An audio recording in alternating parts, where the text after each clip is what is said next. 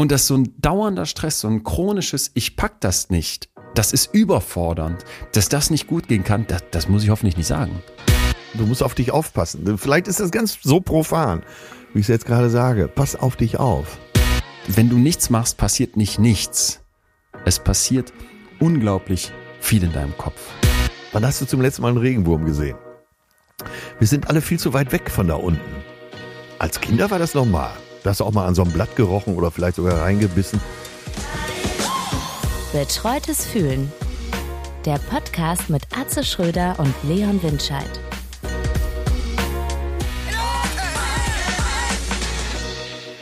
Leon, Ja. bist du sicher, dass du nicht zu viel arbeitest? Ich war ganz gerührt, das muss ich dir sagen, als du mir vor ein paar Tagen geschrieben hast, wir sollten doch jetzt mal langsam gucken, dass vor meinem Urlaub das nicht wieder so stressig wird zum Ende hin. Ja. Und dass du dich jetzt schon, dass du, da habe ich so gemerkt, du denkst jetzt meinen Kalender mit. mich einerseits beunruhigt und andererseits hat es mich, hat's mich sehr gerührt. Ich Äh, nee, da bin ich gut leiden. sicher. Äh, Manchmal- behauptet der ein oder andere. Ich Ja. auch.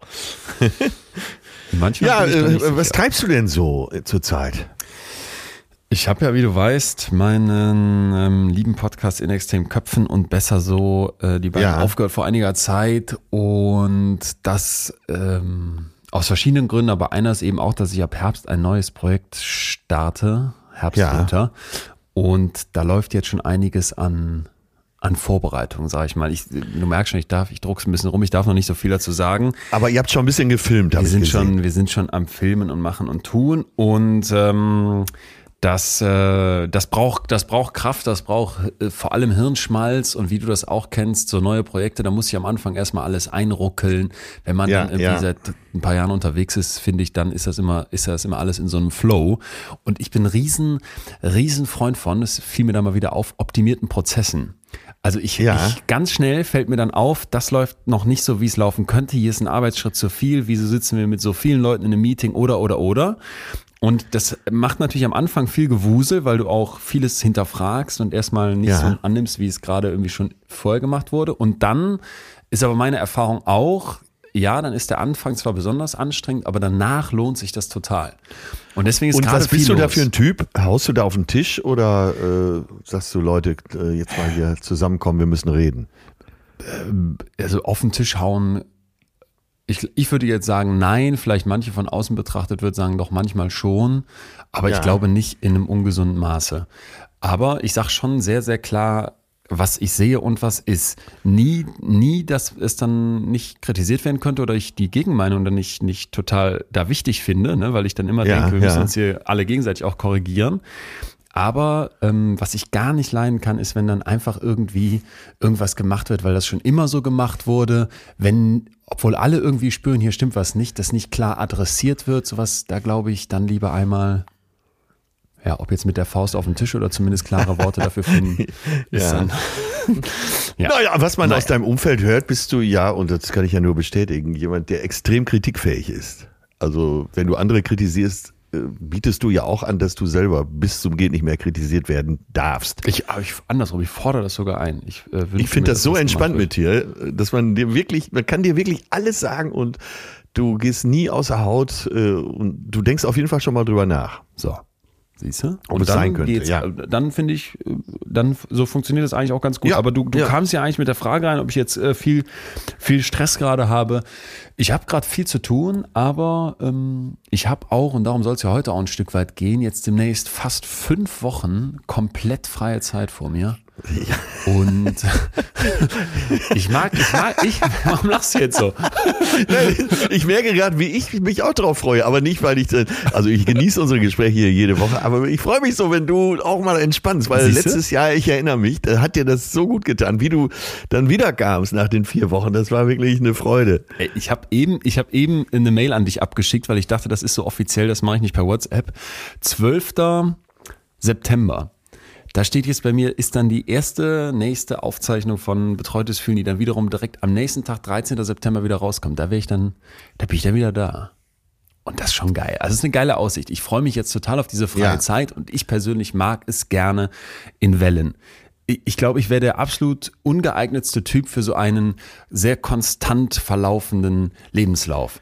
Weißt du? Oder? Ich, ja, also, ich Also- mag gerne, dass da mal Ja. der Vollwahnsinn losbricht. Das ist jetzt gerade nicht der Fall. Es ist gerade viel los, aber es ist jetzt nicht irre. Ich habe das ganze Wochenende frei gehabt. Ich habe heute Morgen, ah, gab's selbstgemachtes Brot bei uns in der WG. Ich habe den Frühstückstisch gedeckt, ganz in Ruhe, kleine Tomätchen geschnitten, ähm, dann ein, diese, die, die Gurken in so schöne schräge Scheiben gemacht und das Brot getoastet und, und so halt. Ne? Aber es ist viel los und deswegen, ja, gerade habe ich viel zu tun, aber eben mit dieser Aussicht auf den Urlaub, wo es dann so runtergehen wird, Ja. finde ich das gut.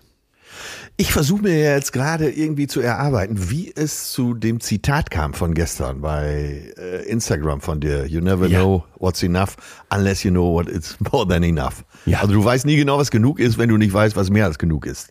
Ja. So würde ich es mal übersetzen, ja.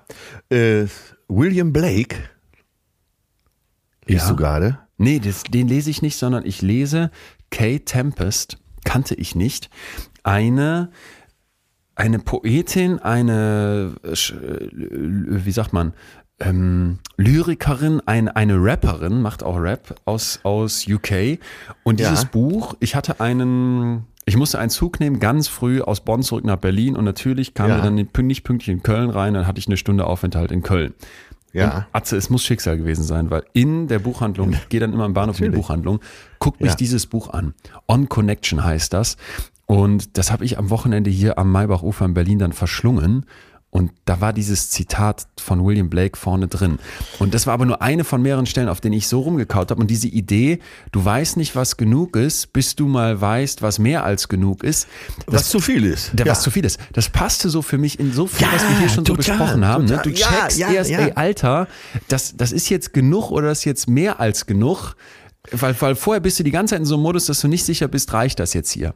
Ja, das, genau, ne? genau. Und erst wenn du merkst, das war jetzt zu viel, das war jetzt mehr als genug, checkst du, ey, okay, das, das hätte ich nicht gebraucht. Das passt auf so viele Situationen und mich hat das dann im Laufe der Nacht, weil ich mich natürlich aber nie schlafen konnte, ob dieses Zitats und ich einfach mehr wissen musste, eben auch über William Blake. Und mich hat das so sehr an unsere Wünsche-Folge Genau, erinnert, die wir zusammen genau, mit äh, Matze genau, gemacht haben. genau. Wo wir irgendwann so die Stelle hatten, wo wir gesagt haben, ja, die, die alles haben, die, die, die fahren ja gar nicht die dicken Autos und ziehen die teuren Gucci-Klamotten an.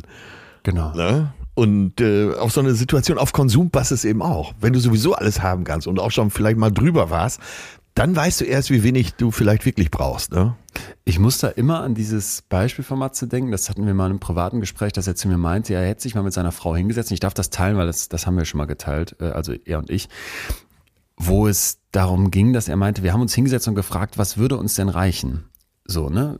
Für, Ja, als ja, Lebensstandard. Ja, als wie, wie wollen wir so leben? Wie, wie, da kannst du jetzt ganz viel zu fassen. Wie groß soll deine Wohnung sein? Wie oft willst du im Jahr in Urlaub fahren, wo wir gleich drüber sprechen? Und all diese Geschichten. Und ich glaube, dass das eben, dass, dass wir das nicht machen. Dass uns das fehlt. Und fand das so, fand das deswegen so eindrücklich, weil ich glaube, andersrum gibt's das immer. Du fragst dich immer, was fehlt mir noch? Was bräuchte ich noch? Na, aber du hast dich nie mal hingesetzt und mal andersrum drauf geguckt und gesagt, was wäre denn eigentlich mein genug? Und da finde ich, merkt man ja auch so, was für mich mit Anfang 20 genug war, wo Ja. ich so gesagt hätte, hey, das ist super, ne? Und mein Studieleben ist doch schon klasse. Ja, ja, ja. Und dann gehst du danach, danach trittst du dann ins Hamsterrad ein, das vielbeschworene Hamsterrad und rennst. Naja, deswegen hat, deswegen hat mich dieses Zitat so beschäftigt und in diesem Buch, das übrigens wirklich ein Meisterwerk ist. Also ich weiß leider Ja. nicht, ob es das auf Deutsch gibt, aber 112 Seiten, englische, unglaublich schön geschriebene Seiten und oh, also ich habe da noch eine Sache On auch noch gefunden, On Connection, die werde ich dir am Ende erzählen. Ja. Die, die uns, also die mich so dermaßen abgeholt hat. Ich habe sowieso heute für dich Sachen dabei. Wir gucken ins Gehirn von Mäusen und von Menschen. Wir haben äh, die Leisure Sickness und eben zum Schluss aus diesem Buch eine Idee von wiederum einem Buch von Carl Gustav Jung, dem großen Ja, Psychologen, die mich so abgeholt hat, aber wo ich auch noch drauf rumkaue, wie du auf dem Zitat gerade. Ja.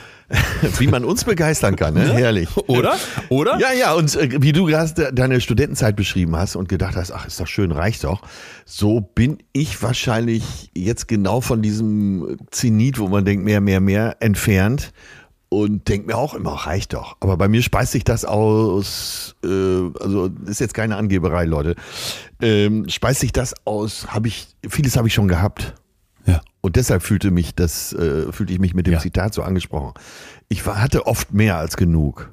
Also ganz egal, ob Arbeit, ob Erlebnisse, äh, teilweise auch Geld und äh, war drüber und weiß, ich brauche das alles gar nicht. Jo. Und das ist so entspannend. Jo. Da kommen wir heute mit Sicherheit noch drauf. Da komme ich mit Sicherheit drauf. Ach, Im Laufe der Nacht mit meinen Recherchen habe ich natürlich auch schon wieder so für schöne Sachen gefunden. Ich habe ein schönes Oscar Wilde-Zitat. Gesegnet seien jene, die nichts zu sagen haben und den Mund halten. Das Gegenteil von uns. Schön. Kam so unerwartet zum Schluss.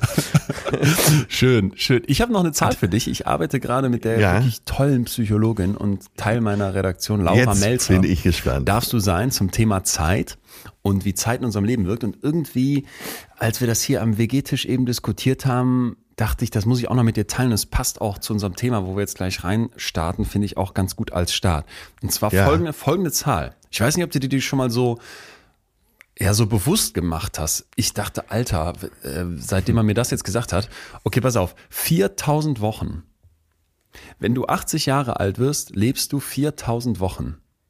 Ach, Und, und ich finde man, dass man sich das mal in Tagen ausrechnet oder dass man halt eben 80 Jahre sich irgendwie vorstellt, kann es jetzt ein bisschen variieren, 75 oder kann es auch 90 werden. Aber so diese Wochen, weil Wochen sind für mich so greifbar. Und ob das jetzt 4000 Wochen am Ende des Tages sind oder wenn ich deutlich älter werde, von mir aus auch 5000 Wochen, ist egal. Ich jetzt, Leon, habe über 1500 von diesen 4000 Wochen schon hinter mir. Du, wenn wir in Generation denken, hast vielleicht nochmal 1500 Wochen irgendwie vor dir. Das, also ich fand das so krass, weil ich sofort gemerkt habe, ey, wenn ich in diesen sieben Tagesrhythmen denke, ne, Ja. dann ist irgendwie 4000 so eine auf eine absurde Weise vorstellbare Zahl. Ich habe die, ich hab die so vor Augen. Ich finde, das macht so greifbar, so ein Leben. Total, oder? total. Und jetzt, ja, und ja. jetzt, jetzt, wenn du das mal kurz sacken lässt, stell dir mal vor, wie jetzt so deine letzte Woche war, wie du jetzt diese Woche hier so gestalten wirst. Und dann, ich bin da ja immer auf der Suche nach so Sachen, die einem helfen können, zu sagen, komm, beide Füße auf dem Boden, genieß den, genieß den Weg, mach, mach die Momente gut, achte auf die Kleinigkeiten. Also all das, was so eine Psychohygiene ausmacht. Und diese Zahl hat bei mir nochmal richtig, richtig ins Äh, Konto Psychohygiene. geschlagen. Ja, Psychohygiene, äh, schönes Wort. Dazu gehört natürlich äh, vielleicht auch sich nicht zu viel Sorgen zu machen und äh, nicht alles zu zerdenken, oder? Total. Ja. Ja. Ja, aber ist doch, ist doch ist eine, ist eine schöne, ist eine schöne, ist eine, ist eine spannende Zahl, oder nicht? Äh, Total, ja. Ich habe äh, jetzt haben wir beide, glaube ich, jeder dreimal schon total gesagt. Bingo. Ihr merkt, unser T-Shirt verkauft. äh, nein, aber wenn man es doch so empfindet, ist, ich finde das, ich habe nie so drüber nachgedacht, bis du es jetzt gesagt hast. Ja. Und äh, ja, finde ich wirklich toll, das so in Wochen einzuteilen. Was macht, was würde es, was denn mit dir machen, wenn du jetzt sagst, ich habe noch 1500 Wochen? Das habe ich mich du dann nicht gefragt. Wie ist es für dich? Weil für mich würde jetzt man sagen, ja, okay, mehr als die Hälfte steht noch vor dir. Also um ganz ehrlich zu sein, ich spüre schon den Hauch des Todes, hätte ich jetzt mal gesagt, den Hauch äh, meines Daseins im Nacken und denke, ähm, mir läuft so ein bisschen die Zeit weg nach hinten raus. Jetzt habe ich mir vorgenommen, 107 zu werden. Ja. Das wäre auch eine Antwort auf diese 111 80 Jahre. Das stimmt. Das ist nämlich auch meine erste Antwort, werde, aber ich werde ja älter. Aber das meine Ja. ich ja. Dann mach doch aus den 4000 von mir aus 6000 Wochen. Selbst dann. Ja. Ähm, okay, also du spürst den Hauch deiner Existenz im Nacken. Ja. Das äußert sich in so Dead Moves und komischen Geräuschen, die man ab einem gewissen Alter macht, oder woran merkst du? Dagegen kann man tatsächlich nichts machen. Also ich bin mir durchaus meiner Dad Noises bewusst und auch der Moves. Und ich stelle aber fest, ich kann nichts dagegen machen. Ich laufe ja eine Alster lang und pfeif so, wie nur ältere Männer pfeifen. So. und denke mir, oh Mein Gott, ist das Vater auch. peinlich, ist das peinlich. Aber es, ich kann nichts dagegen tun. Fünf Minuten später ist es schon wieder soweit. Ab heute Gott. wirst du immer denken, oh, oh, oh, noch, noch 1500 Wochen. Ah, Ich pack einfach drauf. Ja. naja. Ja, schön. Ja, aber, aber äh, ums passt ja auch schon fast wieder zum Thema, weil ja heute alles zum Thema passt. Alles, alles muss Entspannung sein. Alles ist Anspannung, Entspannung. Ähm, Kloppo hat jetzt in der hier Jürgen Klopp, der Fußballtrainer, vor zwei Jahren noch Welttrainer von mir nicht dazu sagen. des Jahr, okay, gut. Hat gesagt, und das war, fand ich auch so weise, konnte ich dann auch zu Ende denken. Äh, Ein Reporter hat irgendeine Frage gestellt, die weiß ich schon gar nicht mehr, aber er hat gesagt, wenn ich jetzt jünger wäre, würde ich jetzt wütend. Und äh, da war so viel Weisheit drin. Und da, das passt schon wieder genau zu dem, was du gesagt hast. Wenn du weißt, äh, du hast nur noch so und so viele Wochen, dann lohnt es sich an einigen Stellen gar nicht wütend zu werden, Siehste? weil es kostet dich nur Zeit. Siehste? Na, und äh, ja, Ja. auch das führte mich dazu. Zu denken, äh, früher war ich klug, da wollte ich die Welt verändern. Jetzt bin ich etwas weiser und will mich verändern. Ach, Atze, ist das, das ist doch wieder ein Zitatze, ein Zitatze-Ausspruch, der, der mit auf die T-Shirt. Unterarm- Nächstes T-Shirt. Boah, wie viele T-Shirts wir haben werden. Ähm, dann lass uns, dann lass uns reinstarten, weil du hast recht, irgendwie alles fließt schon darauf hin, wo wir heute hinwollen. Ja, ja. Nämlich zu der großen Frage, wie kann man, wie kann man das Abschalten, das Runterfahren jetzt vielleicht einmal besonders zur Urlaubszeit aufgreifen? Das war so meine Motivation, weil ich mich gefragt Ja. habe, wie gut wird mir das gelingen, wenn ich die nächsten paar Wochen raus bin. Und ich glaube aber auch unabhängig davon, ob man jetzt gerade irgendwie in der Urlaubszeit ist oder dem nächsten Urlaub fahren darf oder gerade war und jetzt wieder mit dem Alltag klarkommen muss, dieses Runterfahren im Kopf, ja, dieses tatsächlich nichts tun, das wollen wir uns gleich Ja. angucken. Ja, Und da gibt's, also mir schlackerten wieder die Ohren. Ich bin mit einer Überschrift da reingestartet, wo ich dachte, wenn du d'accord gehst, dass wir einmal direkt ins Hirn gucken, weil mich das so, weil mich das so fasziniert hat und weil das eine ganz neue Untersuchung ist. okay, ja. Ich hätte dir sonst mal schnell die Frage gestellt, wenn wir beide jetzt im Vorstand der TUI wären, Ja. also dieser große Urlaubskonzern, wüssten wir, wie viele Menschen zur Entspannung in den Urlaub fahren und wie viele, äh, um irgendwelche Sachen zu erleben, die sie sonst, also Vollbrett bis hin zu Laila und, äh, und Megapark. Das wüssten wir dann doch. Das, das wüssten wir wahrscheinlich. Ich habe für dich da eine Umfrage der deutschen gesetzlichen Unfallversicherung, die sich mal Arbeitnehmer vorgenommen hat und Arbeitnehmerinnen. Und da geben Ja, 37 Prozent der Befragten an, Achtung, das fand, Ja. das fand ich eben krass, dass sie im Urlaub ständig unter Strom stehen und unter Unruhe leiden. 37 Prozent Ja, ja, genau. von, von Leuten, die Deswegen sonst frage ich. arbeiten. Und dann, Achtung, 20 Prozent klagen sogar, dass sie weniger Reisefreude empfinden und ein Drittel, also deswegen, ein Drittel spürt dann im Urlaub sogar körperliche Symptome wie Schlafstörungen. Also körperlich, psychisch würde ich das nennen. Aber Und das wollen fand wir heute mal krass. untersuchen. Das wollen wir untersuchen. Und ich, ich würde jetzt vermuten, wenn wir da bei der TUI im Vorstand sitzen, dass folgendes, der, also es ist jetzt rein, rein vermutet, aber ich könnte mir vorstellen, dass man, dass man feststellt, okay, die Leute, die sind gestresst, die haben eine heftige Zeit hinter sich jetzt noch mit Corona-Krise und, und Krieg und so. Und die wollen jetzt im Urlaub richtig abschalten, die wollen irgendwie raus. Und deswegen wollen die irgendwie auch was ganz anderes erleben. Aber wir wissen eigentlich von solchen Statistiken wie der gerade genannten, dass da ganz viele bei scheitern. Dass das nicht Ja, wirklich ja, funktioniert. eben, genau, Deswegen genau. verkaufe ich dir etwas, weil ich will dir am Ende als Reisedienstleister irgendwie erstmal was verkaufen, dass Ja. dieses, dieses, dieses Bedürfnis total befriedigt, ja, während du da gestresster, armer Mensch sitzt. Und ob das dann nachher im Urlaub auch funktioniert, ist mir egal, weil die Reise hast du ja schon gekauft. Ja. Und wenn da, da du dich damit nicht weiter auseinandersetzt, habe ich auch gute Chance, dass du das nächste Jahr einfach wieder machst. Und da kommen jetzt wir beide Atze und sagen, so nicht. Und ich bin auf einen Artikel gestoßen im Spiegel. Okay. Ja. Die Überschrift. Die Überschrift war es, die es dann ausgemacht hat. Es wird darin eine Hirnstudie beschrieben, kommen wir sofort zu. Aber erstmal folgende Überschrift. Macht uns erst die Bremse im Hirn genial. Und das fand ich geil, ne? Das geht dann weiter mit der Frage, was macht uns Menschen also zu Menschen? Ist jetzt die Sprache, der Humor, unser aufrechtes Gehen. Und Ja. jetzt zeigen die, dass es scheinbar äh, eine weitere Antwort geben könnte, und zwar eine neuronale Bremse im Kopf. Und da, da hatten sie mich, da hatten sie mich. Also, du wirst jetzt gleich sehen. Ja, ja, okay. Nee, was? Äh, nein, äh, ich würde sagen, prinzipiell nicken ja alle an der Stelle. Aber äh, viele kommen einfach nicht dahin. Wahrscheinlich. Ne? Also ist ja, ich weiß jetzt nicht, äh, es werden ja noch viele Fakten dahingehend kommen heute, aber äh, prinzipiell weiß ja jeder, dass man ab und zu tief entspannen sollte. Ja, genau, genau. Und, und das fällt einem aber unfassbar schwer. Und auch was ich dir jetzt erzählen werde, das, das lässt sich nicht eins zu eins auf eine Entspannung übertragen. Darum geht's nicht, sondern mir geht's eher immer darum, wenn ich mir so komplexere Sachen angucke, wenn ich versuche, in, in Hirnstudien abzutauchen, wenn ich versuche, mit Stars aus der Forschung zu sprechen und so weiter, dann merke ich oft, das wäre das wär, das wär der Bogen wäre überspannt, wenn ich jetzt einfach aus dem, was ich dir gleich erzähle, sagen würde, ah ja, deswegen musst du von Zeit zu Zeit mal nichts machen, weil du musst dein Hirn mal bremsen. Ja, Sondern, ja. und das ist für mich eher der Punkt, ich höre mir das dann an und motiviert dadurch, dass ich ein bisschen besser verstanden habe, wie es in mir vor sich geht, wie mein Organismus wirkt, wie mein Hirn arbeitet, habe ich einen neuen Okay. Blick darauf, um zu sagen, ey, warum könnte ein bestimmtes Verhalten, eine Verhaltensveränderung für mich gut sein? Und darum geht's mir dabei. Okay, verstanden. Dann also, wenn du hinein. Bist, bist du angeschnallt, dann können wir los. Und Ja. zwar ist es hier eine Arbeitsgruppe um Moritz Helmstetter. Das ist der Direktor am Max-Planck-Institut für Hirnforschung, in diesem Fall in Frankfurt.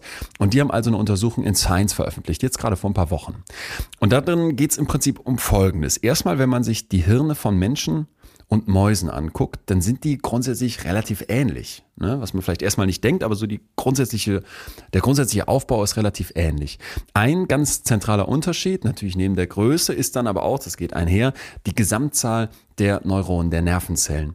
Da haben Menschen über tausendmal mehr als Mäuse, so um die 86 Milliarden. So. Die Verschaltung dieser Neuronen ist aber erstmal bei beiden, wie gesagt, nicht ganz, nicht ganz einfach voneinander zu, zu trennen, ne, weil das ziemlich ähnlich ist. Also gibt es dann elektronische Signale, die quasi zwischen diesen Nervenzellen ausgetauscht werden, um Informationen weiterzugeben und um so ein Hirn ins Funktionieren zu bringen. Und jetzt kommt aber der Punkt. In diesen Hirnen, sowohl bei der Maus als auch beim Menschen, gibt es eine ganze Reihe von hemmenden Nervenzellen. Also Ja, welche, ja. die bremsen. Du kannst dir vorstellen, dass in unserem Kopf im Prinzip ja ein, ein Signalgewitter ankommen muss. Aus allem, was so gerade um dich herum stattfindet. Aus allem, was deine fünf Sinne aufnehmen, was die dann ins Hirn bringen, was aber auch nicht nur von den Sinnen rein, sondern gleichzeitig, das nennen wir top-down, von dem, was schon in deinem Kopf ist, dann wieder umgekehrt von oben runter verarbeitet wird. Also da ist ein unglaublicher Hallas in deiner Ja, ja. Und jetzt brauchen wir diese sogenannten Bremsneuronen, vereinfacht gesagt, um bestimmte Sachen auch runterzufahren. Ah, okay, okay. Da, ne? Damit man nicht verrückt wird. Genau. Und bislang ging man jetzt davon aus, dass das bei der Maus und bei Menschen äh, ziemlich gleich ist. So rund 20 Prozent, sagt jetzt dieser Herr Helmstetter, sind so Bremsneuronen. Aha, Und jetzt okay. kommt's. Jetzt, jetzt stößt dieser Forscher mit seinem Team auf, auf, auf Wissenschaftsgold. Und da habe ich mir das so vorgestellt.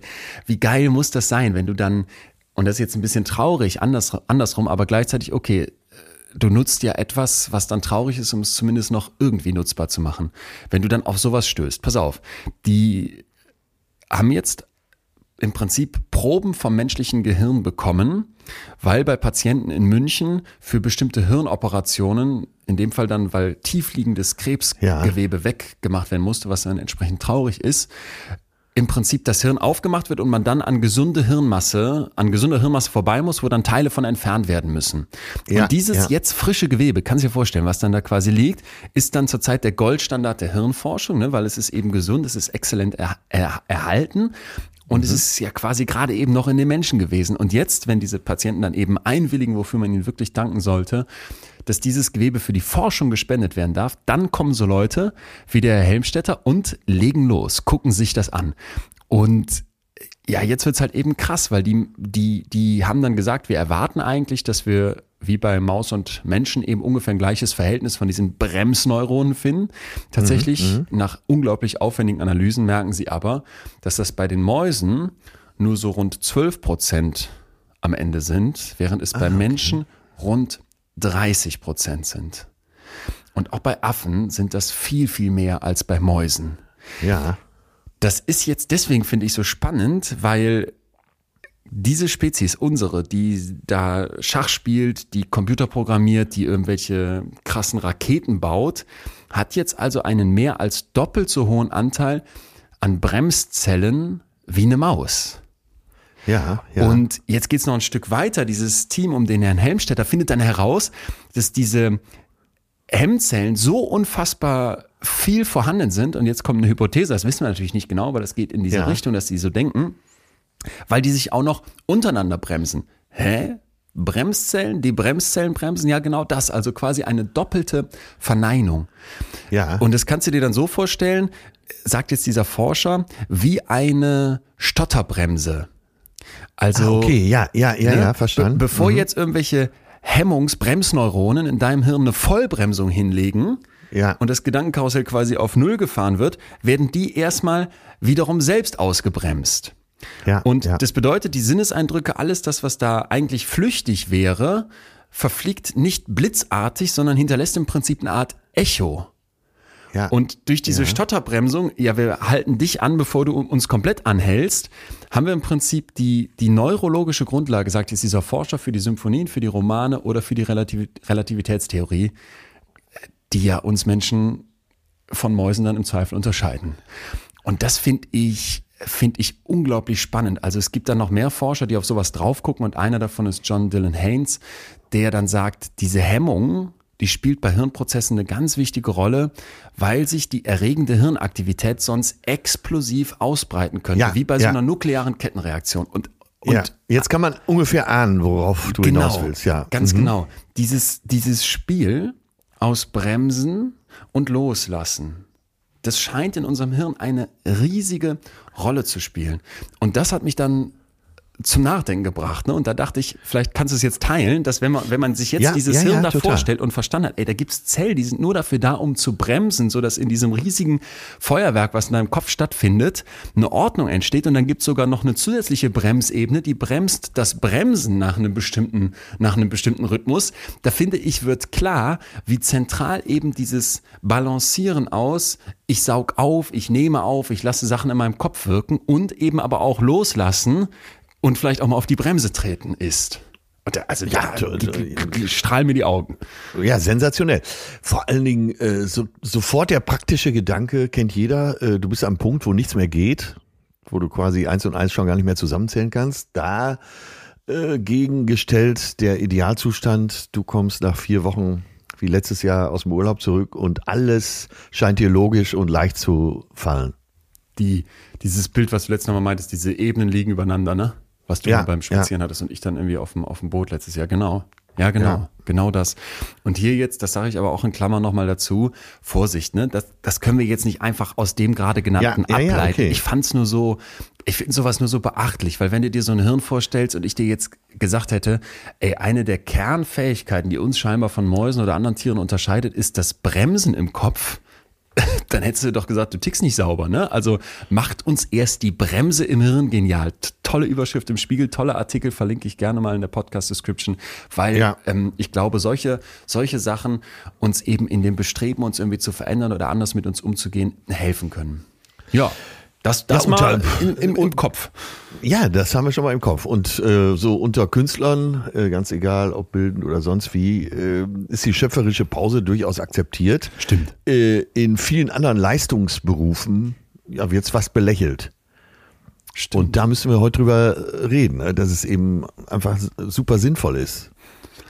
Dann, dann lass uns, lass uns doch vielleicht mal genau mit, mit dir da auch starten. Also jetzt das Thema abschalten, runterfahren, so in den Urlaub rein.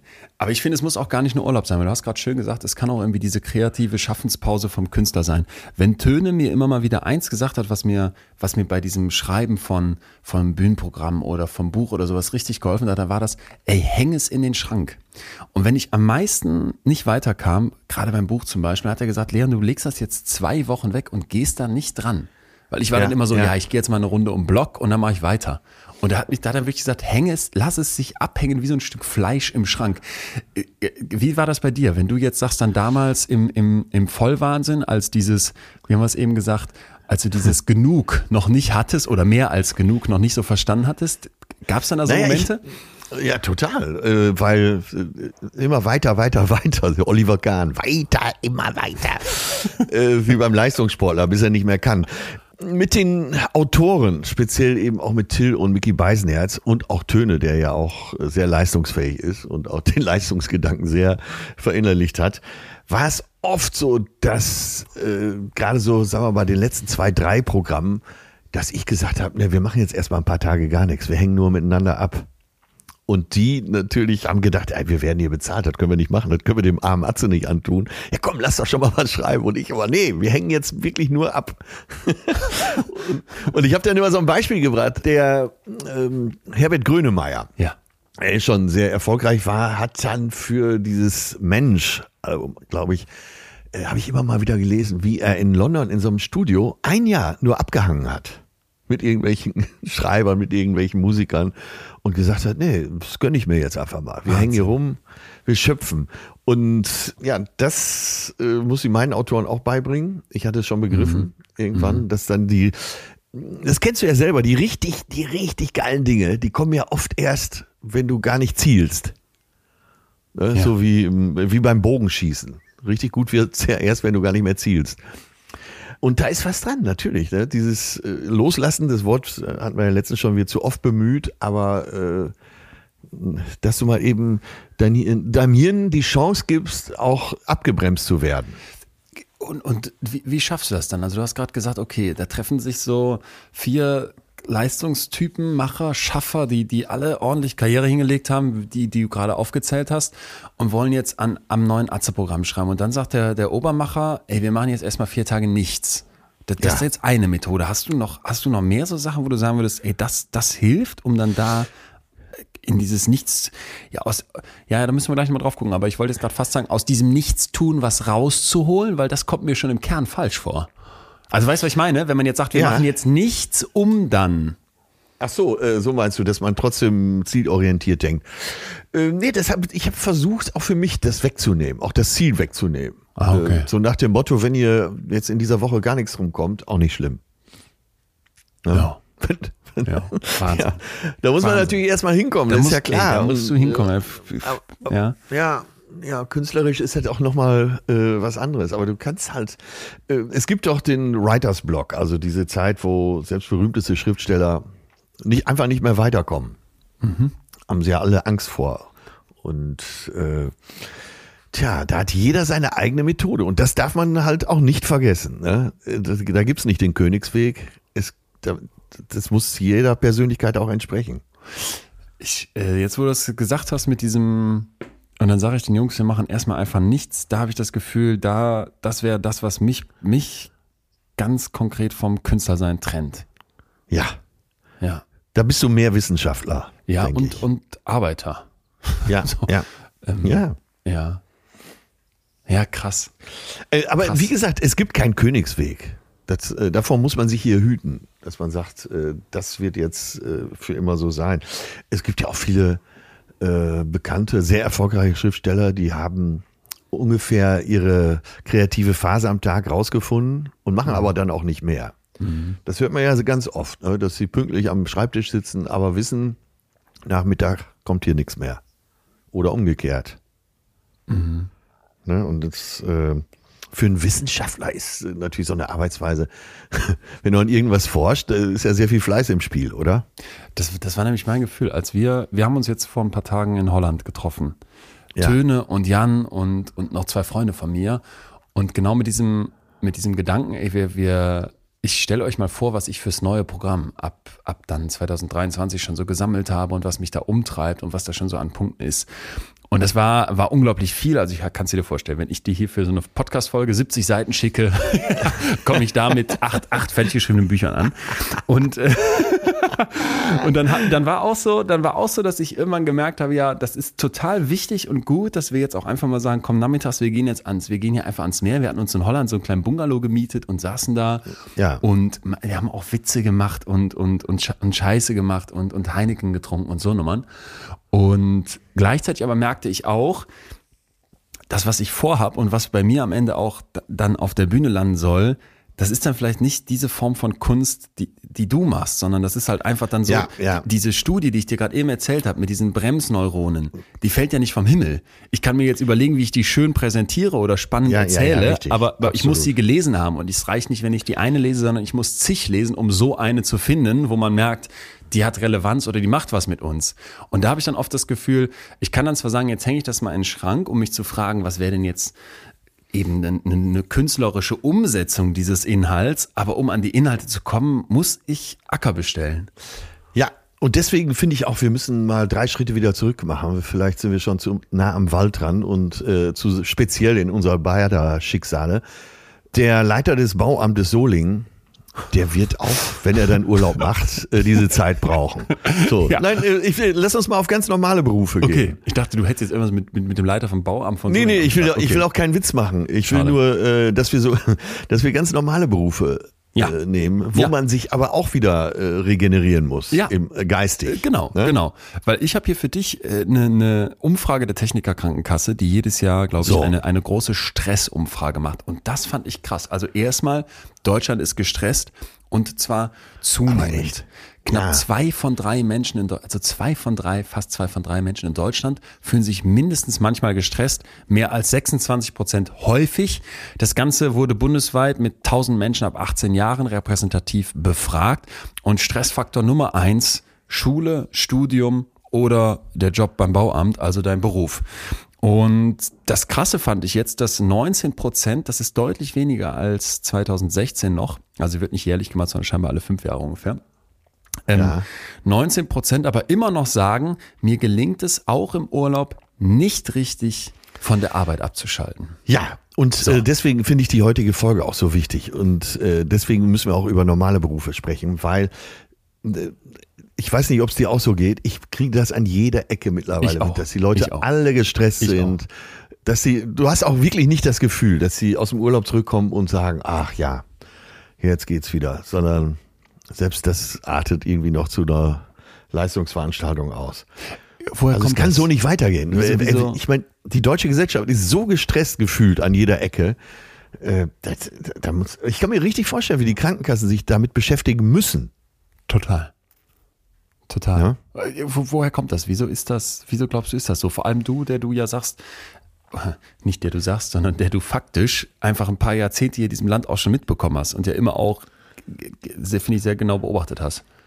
Also ich finde, was sehr greifbar ist, ich könnte mir vorstellen, dass jetzt viele äh, HörerInnen auch nicken, dass äh, bei allem, was du so um die Ohren kriegst, jetzt kommen noch die Gaspreise dazu, die Energiepreise, insgesamt Lebensmittel werden teurer, Inflation liegt bei 7,5 Prozent, wenn ich richtig informiert bin, dass du immer denkst, oh, ich muss ja irgendwie klarkommen. Irgendwie diese Ungewissheit, wie geht's weiter? Und äh, dieser Druck hat gefühlt stetig zugenommen.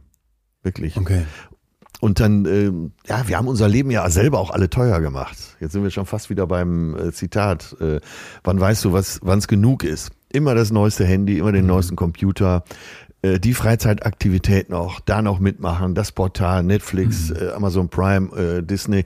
Ähm, so, da hast du auch schon wieder 50 Euro pro Monat auf dem Tacho stehen. Das Leben ist schon ganz schön teuer und äh, die Mieten, die Mieten immer weiter hoch. Und allein wenn ich es sage, merkt man doch schon, dass dadurch Druck entsteht, oder nicht? Ja, ja. Du weißt aber auch, dass, ähm, also mich zumindest treibt sehr um auch die Frage, weil wir drüber reden, weil wir genauer hingucken, weil wir wissen, dass wir bestimmte Ansprüche mittlerweile stellen dürfen und sollten. Äh, Also ich frage mich dann immer, stellen wir uns an manchen Stellen nicht auch einfach mehr an?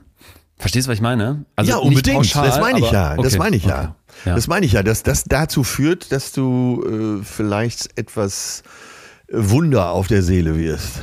Dass Ja. du empfindsamer wirst für solche Sachen. Und dass es dich dadurch auf Stress. Letztendlich ist doch alles eine Frage der Konditionierung. Richtig. Und da kommen wir Richtig. sicher gleich noch drauf. Äh, Ich will dir auch nichts vorweggreifen. Ähm, Aber äh, meine Freundin ist auch immer so akribisch mit ihrem Job und das ist noch wichtig, das ist noch wichtig, das ist noch wichtig, wo ich sage, natürlich als älterer sage, ist doch scheißegal. äh, ist, es, ist es natürlich auch nicht, aber Ja. äh, Ja. es ist ja immer dein Mindset. Wie, wie stehst du zu deiner Arbeit? Wie stehst du, wie empfindsam bist du äh, für Katastrophenmeldungen?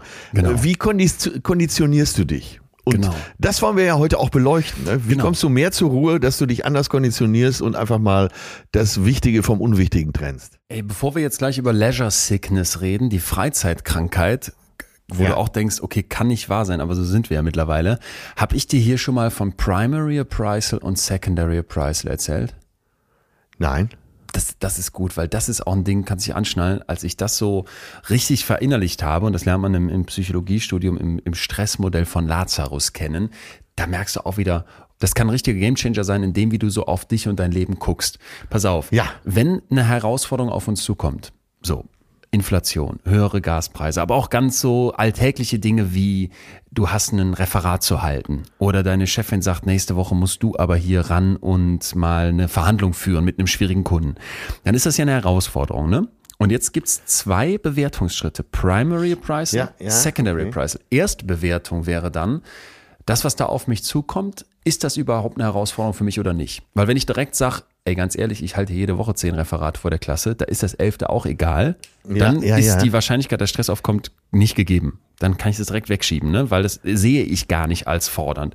Sage ich jedoch, okay, das fordert mich, ne? weil so Referate sind für mich irgendwie eine Angstsituation oder die Gaspreise, die machen hier wirklich meine finanzielle Situation richtig katastrophal. Dann kommt die sogenannte Zweitbewertung, Secondary Appraisal.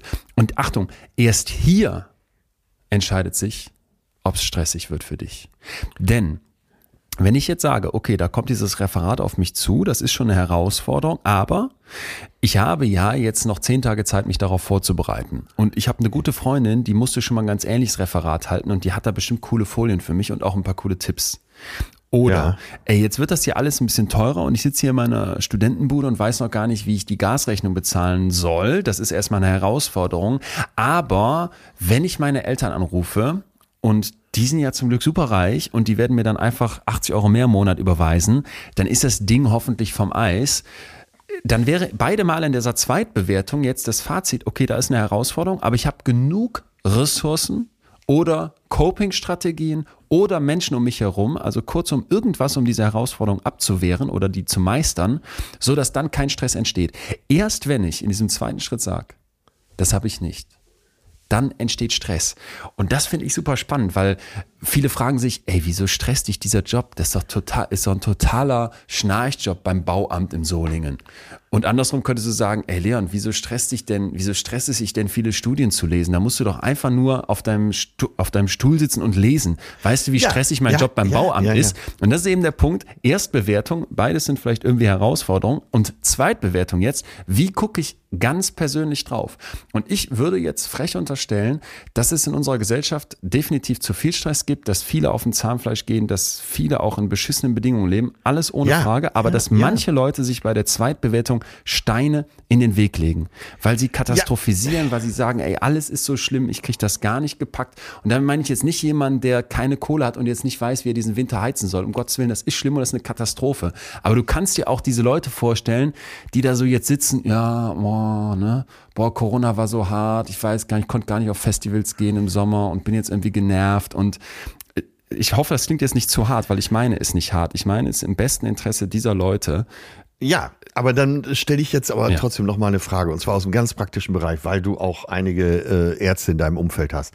Du bist Assistenzarzt, junger Assistenzarzt, Ärztin. Äh, da hast du so einen Stress und da, du hast eine Riesenverantwortung, die kommt noch hinzu.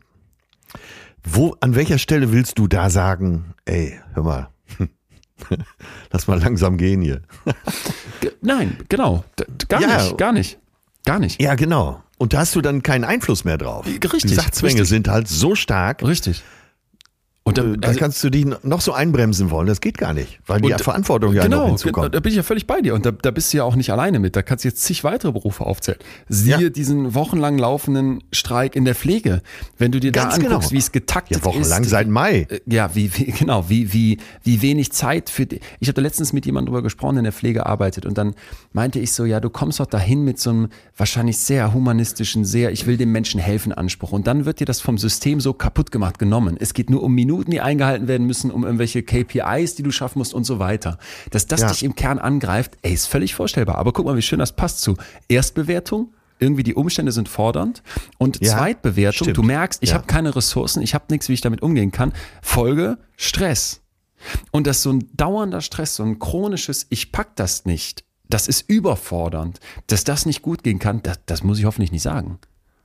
Das liegt auf der Hand, ja. Das liegt auf der Hand. Jetzt ist ja nur die Aber Frage. heute geht's ja äh, was tun. Genau, was um tun. die Frage, was tun. Was ja. tun. Und dann ist vielleicht ein Punkt, der jetzt hier sehr, sehr schön dran anschließt, weil ich glaube, dass da auch die, dieses katastrophale Ausmaß nochmal klar wird, wie wir auch mit uns ge- umgehen, diese Leisure Sickness, die Freizeitkrankheit. Da gibt's im Prinzip immer wieder die Beobachtung, dass das bei Leuten passiert. Da gab es also eine Untersuchung vor wenigen Jahren in Deutschland, wo man zeigen konnte, dass 22 Prozent der Berufstätigen bereits diese Freizeitkrankheit erlebt haben. Was ist gemeint? Gemeint ist Folgendes, und da können wir eigentlich ganz schön einen Professor zu Wort kommen lassen, vor, und zwar den Herrn Ad Wingerhölz. Ich hoffe, ich spreche das richtig aus, ein Professor für klinische Psychologie an der äh, niederländischen Tilburg-Universität. Und der sagt in der Süddeutschen Zeitung Folgendes, und da wird es klar, worum es geht. Also, er hat angefangen, sich mit diesem Phänomen zu beschäftigen, als er festgestellt hat, dass er mehrere Jahre hintereinander in der Zeit zwischen Weihnachten und Neujahr immer krank war. Ja, Und dasselbe ja. geschah während der ersten Tage des Urlaubs. Und er meinte, wenn er im Laufe des Jahres irgendwie mal krank wurde, dann fiel ihm zu, zunehmend auf, dass sich die Symptome jeweils am Freitag um 16 Uhr einstellten und Montag früh hat er sich dann wieder gesund gefühlt. Ja. Und das ist diese Freizeitkrankheit. In dem Moment, wo die freie Zeit kommt, wirst du krank. In dem Moment, wo du wirklich abschaltest, wo der Stress Ja. weggehen soll, brichst du zusammen. Und das finde ich, und das wird uns jetzt gleich zeigen, was tun, wird uns schon mal in die Richtung bringen, ist erstmal einfach heftig. Kennst du das auch, dass du, dass, dass man das erlebt? Habe ich über Jahre gehabt, pünktlich immer ab ersten Weihnachtstag war ich krank bis äh, zur Die, zweiten die roten. Augen, hast du mal erzählt, ja. Ja, ja. Dass du so Ja. fertig warst. So. Ja. Und jetzt kannst du dir zwei Theorien dazu vorstellen, die dieser Professor aufmacht. Und zwar einmal, dass die Leute mit besonders fordernden Berufen und ich würde es lieber erweitern, mit besonders für sie stressigen Alltagen. Weil auch ein Mensch, der keinen Beruf hat, der arbeitslos zum Beispiel ist, Ja, kann ja. unfassbar viel Stress empfinden. Also, dass diese Leute ihre Körperempfindung in der Freizeit viel stärker wahrnehmen als unter normalen Umständen, also während ihres Alltags. Weil Wo vieles die- weggedrückt wird. Genau, Ja. ganz genau das. Weil diese Aufmerksamkeit, die eigentlich auf den Körper gerichtet wäre, abgelenkt wird. Und dieses Empfinden von Schmerz, von Müdigkeit, das braucht eine gewisse Aufmerksamkeit, das braucht eine Konzentration. ja. Und ah, das- okay, jetzt ahne ich, wo es hingeht. Ne? ja. Bei, bei, Sportlerinnen und Sportlern kennt man das ja, wenn die jetzt einen, einen Wettkampf durchziehen müssen, dann merken die erst danach, ach, ich habe mir übrigens äh, den Knöchel gebrochen, so nach dem Motto. Ja, ja, also wenn es keine arbeitsbedingte Ablenkung gibt, wenn mir alles wegfällt, wenn ich wirklich abschalte, dann fange ich an, eher auf den Schmerz im Rücken zu achten, auf das Herz, das die ganze Zeit so schnell schlägt, auf das Pochen im Schädel. Und der andere Erklärungsansatz, den fand ich auch noch ganz interessant, war, dass dieses Wegfallen vom Arbeitsstress den Ja. Körper, weil es so plötzlich ist, den Körper destabilisiert. Jetzt kannst du dir vorstellen, diese Hormone wie Adrenalin und Cortisol, die dabei eine Rolle spielen, wenn du die ganze Zeit so hochgefahren bist, die sind erstmal dafür da, dass du Kraft und Power hast, um das da zu bewältigen. Ne? Es ist irgendwie Ja, fordernd, ja. dein Alltag, es ist viel, dafür hast du die. So, wenn du in die Schlacht ziehst, hast du keinen Bock, dass du dich sofort entzündest, wenn dir einer ein Schwert in die, in die Hacke rammt. Deswegen ballern dich Adrenalin und Cortisol in so einen Modus, dass du kämpfen kannst. ja. Fahre ich jetzt plötzlich runter, ja, mache ich jetzt einfach mal plötzlich nichts. Und ich habe davor aber es so lange übertrieben, davor so lange zu hart gearbeitet, gemacht, getan, Ja. dann fällt der Adrenalinspiegel nicht mehr auf seinen Grundwert zurück. Sondern der bleibt im Prinzip sogar in der Ah, Nacht, wenn du okay, eigentlich ja. Ruhe bräuchtest, ne, kann man dann beobachten, dass diese Adrenalinwerte eigentlich noch zu hoch sind. Und jetzt Das heißt, du kommst da erstmal gar nicht wieder hin Genau. zu diesem Normalwert. Genau. Ja. Ganz genau. Und jetzt vermutet dieser Forscher, und deswegen finde ich das so schön mit dem Bild von dem in die Schlacht ziehen, dass so ein erhöhter Adrenalinspiegel in Zeiten, in denen wir ihn nicht brauchen, weil oft genug brauchen wir ihn, aber manchmal brauchen wir ihn dann halt eben nicht im Urlaub oder Ja. in der freien Zeit, das Immunsystem stören und beeinträchtigen kann. Ah, Und ja, dessen. Fazit ist dann, wenn ich das vermeiden möchte, muss ich meinen Alltag ändern. Ja. Und, und da, wenn du dir das jetzt ne, so vor Augen führst, dann sagt er halt ja vielleicht ist das Beste, dass du deine Arbeitswoche mit einem, mit einem Workout beendest. Einem wirklich anstrengenden Auspowern. Und wie oft erlebe ich das, dann bist du durch und es war viel und es war anstrengend. Und was ist jetzt dein erster Gedanke? Boah, Couch, Netflix und Ja, ja, Ben genau, Jerry's. genau, genau. Ben Jerry's hat übrigens so eine ganz perverse Netflix-Edition rausgebracht. Da ist so, da sind in dem Eis noch so Pretzels drin. Und denkst du wirklich, das ist ja ekelhaft, aber ich habe es gegessen. Es ist, es ist Heroin. Ist es nicht, mach's gar nicht erst auf. Weil dann bist du genau in dem Modus, wo jetzt eigentlich dein Körper schreit, ey Junge, fahr mich richtig runter. So dieser heiße Motor von Ja. jetzt auf, von 100 auf 0 gebremst, dann sitzt du auf dem Sofa und gehst kaputt. Und du hast jetzt für dich schon umgesetzt, dass du dann statt Sofa, Netflix einfach mal eine Runde joggen gehst. Äh, nein, hätte ich gerne, aber es klappt nur manchmal. Und das Krasse Ja. ist aber genau, in diesem Kontrast merke ich, wie viel besser das ist. Weißt du? Ja. So, also ja, ja, aber dir fehlt ja vielleicht aber dann auch erstmal die Energie, um dich aufzuraffen. Genau, dir fehlt diese, dieser kleine, stell mir das immer vor wie so ein kleinen Hubbel. Ich muss einmal über diesen kleinen Hubbel in meinem Kopf drüber und danach rollt das Ding dann, ne? Und dann macht das Joggen auch Spaß und du hast und du genießt das und du merkst auch, boah, das war jetzt genau das, was dein Körper, der hier die ganze Woche geschunden wurde, aber wahrscheinlich eher am Schreibtisch sitzend als körperlich, jetzt Ja. braucht. Was, was sollen wir denn, was sollen wir tun? Ja, also es klingt ja immer gut. Ja. Das kann man ja, ne? die Ursachen kennen wir jetzt auch und es klingt ja gut, fahr runter, äh, sagt das mal den Pflegekräften, Ja. sagt das eurem Bauamtsleiter, der so viel Arbeit hat wie seit Jahrzehnten nicht. Und ähm, ja, da gibt's auch nichts zu belächeln. Leute haben Verantwortung, stehen unter Druck und befrei dich mal daraus. Wie soll das gehen? Also Absolut. bevor du jetzt in Urlaub fährst, müsstest du ja erstmal eine Woche Entspannung machen. Ähm, okay, das geht nicht immer, ne? Und äh, du hast ja vollkommen recht. Das kannst du jetzt bestimmten Leuten dann sagen, ja, fahr mal runter, mach mal anders und, das, und die können nicht aufgrund des Systems. Ich kann dir jetzt Ja. nur eine Sache dazu sagen, da gebe ich dir ja völlig recht und das ist ja auch ein, ein wichtiger Punkt, der hier in diesem System halt einfach an so vielen Ecken und Enden falsch läuft. Daraus abzuleiten, dann lasse ich das so. Und Ja. dann mache ich einfach weiter mit meinem viel zu hohen Cortisol-Level und meinem grundsätzlich nicht mehr runtergehenden Adrenalin-Level und mit meinem Ich hab mal frei und klapp sofort zusammen Modus. Ja. Und ich nutze die Bremsen in meinem Kopf so gar nicht mehr, weil die überhaupt nicht benutzt werden können. Da sage ich dir, machst du dich kaputt. Und da kannst du mir jetzt nochmal sagen, ja, aber das System, dann gebe ich dir recht und sage, das ist ein Schweinesystem, da läuft ganz viel falsch dran. Aber wenn du dich jetzt egoistisch fragst, wie komme ich denn hier irgendwie gut durch dieses Leben, kann die Antwort nur sein, so nicht. Ja, ja. Aber jetzt haben wir ja Urlaubszeit. Jetzt Ja. äh, liegt vielleicht der ein oder andere schon am Pool irgendwo und hört uns zu. Die ein oder andere. Ja. Äh, ja, stimmt. so, jetzt sprechen wir die mal direkt an. Ja, So, ihr machen liegt wir. jetzt, hört, hört uns zu und ihr habt schon ein paar Tage im Urlaub verbracht und euch geht's auch wieder gut. Äh, was wollt ihr ändern, wenn ihr zurückkehrt? Ähm, ich hätte einen Vorschlag. Ich, und das passt eigentlich ganz schön zu der von dir gerade aufgemachten Szene. Ja. Da gibt es folgenden Gedanken, den haben wir hier schon mal gerissen. Ich will den jetzt nochmal vertiefen. Also stell dir mal vor, du hast gerade so schön aufgemacht. Okay, Atze. Atze liegst voll auf der Terrasse, du döst vor dich hin. Es ist Urlaub, ne? Also bei dir ähm, Standard eigentlich im Prinzip. Und du denkst an nix und hast irgendwie so eine Zeitschrift auf deinem Schoß liegen und während du, und du guckst nicht mal rein, du guckst einfach irgendwie nur in, in die Gegend oder noch nicht mal richtig, guckst du geradeaus, sondern döst bei 30 Grad auf Mallorca am Pool. Und jetzt landet eine Fliege auf deinem Arm. So, und Ja, jetzt greifst okay. du nach dieser Zeitschrift auf deinem Schoß und schlägst nach diesem Tierchen. Ja. Was hat dein Hirn da gerade gemacht? Und die noch viel wichtigere Frage, was hat es eigentlich davor gemacht? Und das Sag's mir, ich Ja, bin im ist- Entspannungsmodus. ja, Ich, es- du musst nichts mal, lehn dich zurück, aber es ist wieder so, so geil. Das ist da, da wirklich, da, da brenne ich dann so für diese un unglaublich spannenden neuen Einsichten aus der Wissenschaft. Bis Ja. vor relativ kurzem haben Forschende geglaubt, dass wenn wir uns ausruhen, dass dann eigentlich auch die größten Teile unseres Gehirns so in so einem gedämpft, dösig, schläfrig Modus sind. So äh, leicht einsitzen, keine Termine haben wir das hier schon mal genannt. Mhm. Ja, ja, genau, genau. Also die Hirnaktivität ist stark runtergefahren. Und das, das, was dann da so passiert in unserem Kopf, also der vorhandene Rest an Hirnaktivität eher so ein Zufallsrauschen ist, wie der Schnee beim Fernseher. Kennst du noch von früher, wenn man, wenn man kein, wenn die Satellitenschüssel irgendwie äh, kaputt war. So. Und wenn jetzt diese Fliege uns kitzelt, dann ist das so, wie Hirn wird wieder angeschaltet, ich konzentriere mich und schlag nach diesem Störenfried. ja. Wer so denkt, denkt völlig falsch über unser Hirn.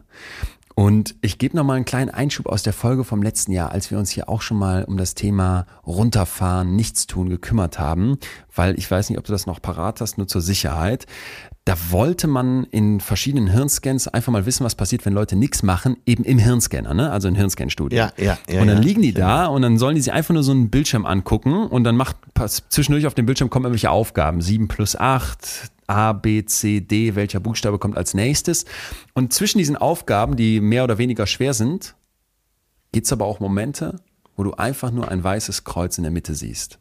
Ja. Und du sollst nix und sollst nichts machen. Und jetzt hat man dabei natürlich, läuft dieser Hirnscanner weiter und dann findet plötzlich ein Student namens Bharat Biswal, der damals am Medical College of Wisconsin promoviert. Ey, da passiert aber gerade doch total viel.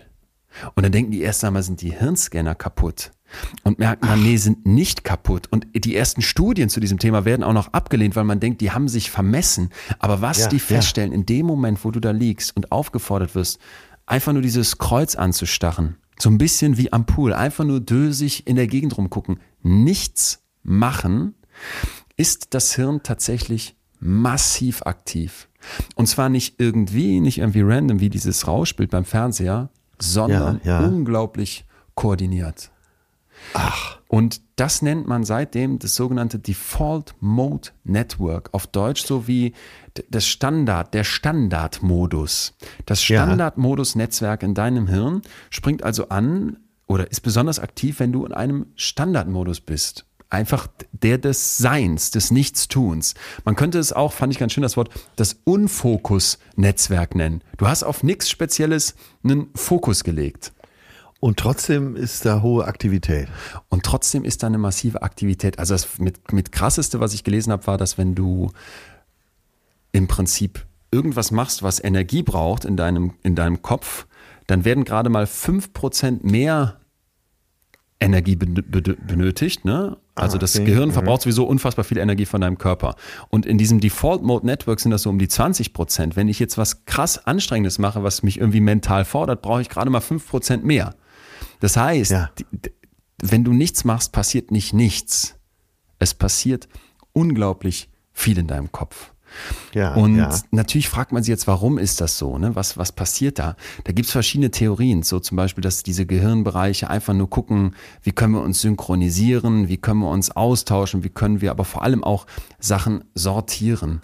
Und das für mich schönste Bild dazu ist, dass man sich das im Prinzip auch vorstellen kann wie ein Auto im Leerlauf. Ja, das, der Motor läuft, der macht und Ja. tut, aber du fährst nirgendwo hin. Nur für den Fall, dass du plötzlich handeln müsstest, wie so eine Fliege zu erschlagen oder jetzt doch, weil dich Ja, jemand ja, anruft, ja. irgendwie am Telefon zu sagen, ey, wie machen wir das mit dem Bauantrag? Lieber Herr Müller, hier liegt, hat wieder einer in Soling-Olix ein, ein Ding, eine Garage gebaut und durfte nicht. Da Ja. ist der Motor dann schon an und du kannst starten. Und dieses, dieses Default Mode Network, ja, ich, ähm, nochmal, da muss man immer vorsichtig sein. Du kannst jetzt nicht sagen, ah ja, wir haben hier dieses Default Mode Network und das macht dann nichts, aber für mich ist es mittlerweile so, dass ich mich immer mal wieder frage, wann hat mein Kopf überhaupt die Chance, überhaupt die Chance, dass es anspringt? Also, Ah, okay. weißt ja, du, ja, wann ja. war in meinem Kopf das letzte Mal dieser Modus an, dass ich einfach nichts mache. Und nochmal, ich weiß jetzt ja mittlerweile, in dem Moment macht mein Hirn nicht nichts, sondern das räumt auf, das sortiert, Ja. das, das scheint irgendwie, was dann auch gerne passiert, in so ein Tagträumen zu kommen, dass ich irgendwo in Gedanken hin abschweife. Und Ich weiß, wann es so war bei dir, vor einem Jahr. ja, das wäre fatal. Ja, oder? Prinzipiell habe ich Wäre recht. fatal. Ja. Ist Weiß ich nicht, weiß ich nicht. Das geht natürlich auch in kleinen Momenten. Und ich kann Ja, dir sagen, okay. es ist immer wieder so jetzt im Alltag, dass ich halt eben ganz bewusst darauf achte, im Zug.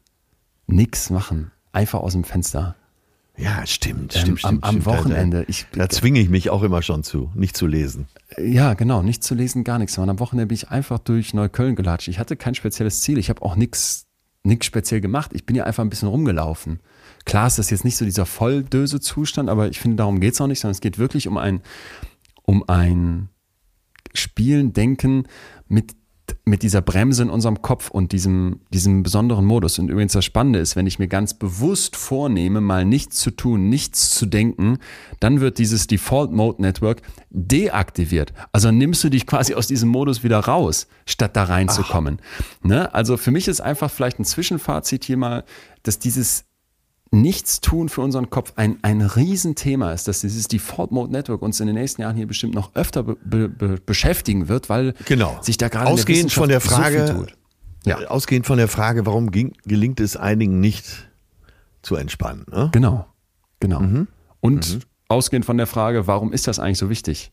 Weil Ja. du hast ja recht, ich könnte sagen, das System lässt das nicht zu. Mein Job als Pfleger, als Lehrerin, als Bauamtsleiter erlaubt mir das nicht. Und ich habe immer die Birne an und das habe ich persönlich oft genug und oft genug auch schon erlebt an mir selber. Auf Dauer ge geht das nicht klar. Das, das muss dir einfach bewusst sein. Auf Ja, Dauer machst ja. du dich damit kaputt. Ne? Und dann kannst du dich jetzt fragen, ist mir das egal, wenn von meinen 4000 Wochen vielleicht die letzten 1000 nicht da sind oder scheiße werden? Ähm, oder halt du sagst dir ja, okay, bei allem, was das System so vorgibt, dann muss ich halt was ändern. Oder dann könnte ich diesen Job nicht weitermachen. Ja, ja. So, so Ganz konkret, äh, jetzt in der Urlaubszeit ist es ja so, dass viele, nennen wir es mal Resonanzversprechen äh, des Urlaubsveranstalters oder vielleicht bist du ja selber Veranstalter, weil du eine, äh, dir die Wandertour gibst und stellst aber da vor Ort fest, hm, ich komme irgendwie, komme ich da nicht hin. Ach so. Ja. ja. Ja, ja. Ich konnte mir gerade jetzt eben noch den Gag verkneifen, dass du da äh, in zehn Jahren durch Neukölln läufst und alle sagen, ja, das war früher, war das mal ein ganz be bekannter Psychologie-Journalist und Wissenschaftler. Aber der, der macht seit neun Jahren nichts mehr. Der ist nur ist, der ist im Default Mode Network voll Ja. verloren. Ähm, ja, was, was, was hilft dann? Ja. Äh, Wieder deine Erfahrung doch gerne. Ja, ach, es ist so schwer umzusetzen. Äh, jetzt leiden wir immer beim Bauamt. Äh, Das gilt auch für alle anderen Berufe. Du hast Nein, halt ich finde, Blauamt Solingen ist überragend. Das ist ein Top-Beispiel. Lass uns doch dabei bleiben. Ja, aber es kann auch der, der oder die Friseure mit dem eigenen Saloon sein. Die sind alle mit gemeint, wenn wir vom Bauamt Solingen Ja, äh, genau. Und äh, die Lehrerin, die jetzt weiß, es geht jetzt bald wieder los und, und, und. Äh, alle sind gemeint. Ja, wie kann das gelingen? Es, äh, wie, du hast es ja zwischendurch schon äh, hier angeteased. Du musst halt deinen Alltag so gestalten, dass du nicht in diesen Bereich kommst, äh, der dir dann irgendwann gar nicht mehr erlaubt, auf normalem Niveau runterzufahren. Und ich weiß, ich weiß, wovon ich rede, weil ich es ja jahrelang auch gar nicht berücksichtigt habe. Und dann der, der, der Twist bei dir war, Äh, ja, nicht höher, schneller, weiter. Äh, und das würde mir, warte jetzt mal irgendein anderer Beruf, äh, Werkstattleiter bei Volkswagen von mir aus. Ja, oder, oder äh, du bist Pfleger auf einer Intensivstation. Natürlich, du hast eine Verantwortung, aber irgendwann geht's halt nicht mehr. Und dann musst du dich auch selber retten. Ja? Und da kann es noch so oft heißen, wir müssen aber, und wenn das nicht, dann äh, bis hin hier sterben Leute. Irgendwann, irgendwann kannst du nicht mehr. Du musst auf dich aufpassen. Vielleicht ist das ganz so profan, wie ich es jetzt gerade sage. Pass auf dich auf. und du hast das so erlebt, wenn ich jetzt frage, wie, wie, was zeigt dir deine Erfahrung da wieder? Naja, ich habe dann äh, erlebt, dass, es, dass ich wusste, äh, so, ich bin schon im roten Bereich und wenn ich hier so weitermache, äh, dann erreiche ich vielleicht noch das eine oder andere berufliche Ziel, aber ich gehe selber vor die Hunde und habe dann einfach für mich beschlossen, das geht so nicht weiter. Aber ist das denn etwas, was man dann, was man dann schafft oder muss da auch so ein, also was man aus sich heraus schafft oder muss da auch irgendwie von außen was kommen? Ich sag jetzt mal ganz, ganz frech, dass du dann irgendwie merkst, ah, okay, äh, früher äh, habe ich das Olympiastadion voll gemacht und jetzt kriege ich nur noch die, keine Ahnung, Halle XY hin mit, mit Ja. fünfmal weniger Leuten. Also in meinem Beispiel wäre das dann so. Das macht gar nichts mehr mit mir. Das wäre mir auch egal, tatsächlich, auch wenn ich jetzt eine Clubtour spielen würde oder gar nicht mehr spielen würde. Dann, dann finde ich auch andere Sachen. Und es gibt halt viele Sachen, die einen interessieren. Das geht, glaube ich, jedem so. Und jeder, ja, wie, wie weit willst du es treiben? Wir hatten ja auch eine Folge über Burnout, äh, über sogenannten Burnout. Ja. Äh, Depressionen. Ähm, ja, irgendwann musst du dich selber retten. Ne? Und äh, ich weiß, wie viele jetzt schimpfen über den äh, Streik an den Krankenhäusern, der ja äh, gleichzeitig auch der der Kitas ist, zumindest in Nordrhein-Westfalen. Ähm, die Leute können nicht mehr. Es muss sich was ändern. Ja. Und die erzwingen es dann. So, äh, so, man merkt, dass man immer wieder in einzelne Beispiele abschweift. Und es geht ja darum, es geht, muss ja heute darum gehen, was kann jede Einzelne, jeder Einzelne tun, um sich selber zu retten. Und zwar nicht in den zwei Wochen, die er jetzt vielleicht in den Urlaub fährt, sondern um gar nicht wieder dahin zu kommen, dass er komplett an der Kante ist. Lass uns da gleich voll rein und wir haben ja auch einige praktische Tipps dann, die, glaube ich, uns allen dabei helfen können. Aber du musst bitte mir vorher noch die, die Frage wirklich beantworten. Ich stelle mir jetzt, und lass uns ganz konkret bei dir bleiben. Ich weiß, das Ja. ist ja nicht der Beruf, den jeder macht, aber ist ja trotzdem interessant. F gerade aus deinem Extrem, Extrem zu lernen. Da darf ich dir übrigens noch ein kurzes Zitat geben aus dem Buch, was ich da gelesen habe. Da stand im, und zwar von ähm, James Joyce, glaube ich. Da stand dann, in jedem Besonderen liegt auch das Universelle. Wenn du das Besondere verstanden hast, findest du Einsichten über das Universelle. Und das, das hat mich so bekräftigt, in dem, äh, also in meinem Bestreben immer zu sagen, ich will in die Extrembereiche, ich will die krassen Geschichten von bestimmten Leuten und gerade bei den psychischen Störungen habe ich das immer wieder erlebt, weil man dann doch irgendwie merkt, ey, irgendwas Ja. connected da und irgendwie liegt in diesem einen speziellen Fall aber auch irgendwie was Universelles. Und das könnte ich mir jetzt bei dir auch vorstellen, weil ich sehe, ich habe ja diesen Ja. Atze vor Augen. Machen, tun, schaffen, voll erfolgreich. Und jetzt willst du diesen Twist hinbekommen zu sagen, ich, jetzt gestalte ich mein Leben anders. Und jetzt, wo ich eben dachte, Ja. es ist schon rot, schaffe ich es irgendwie, genau das, was wir uns alle vielleicht sagen.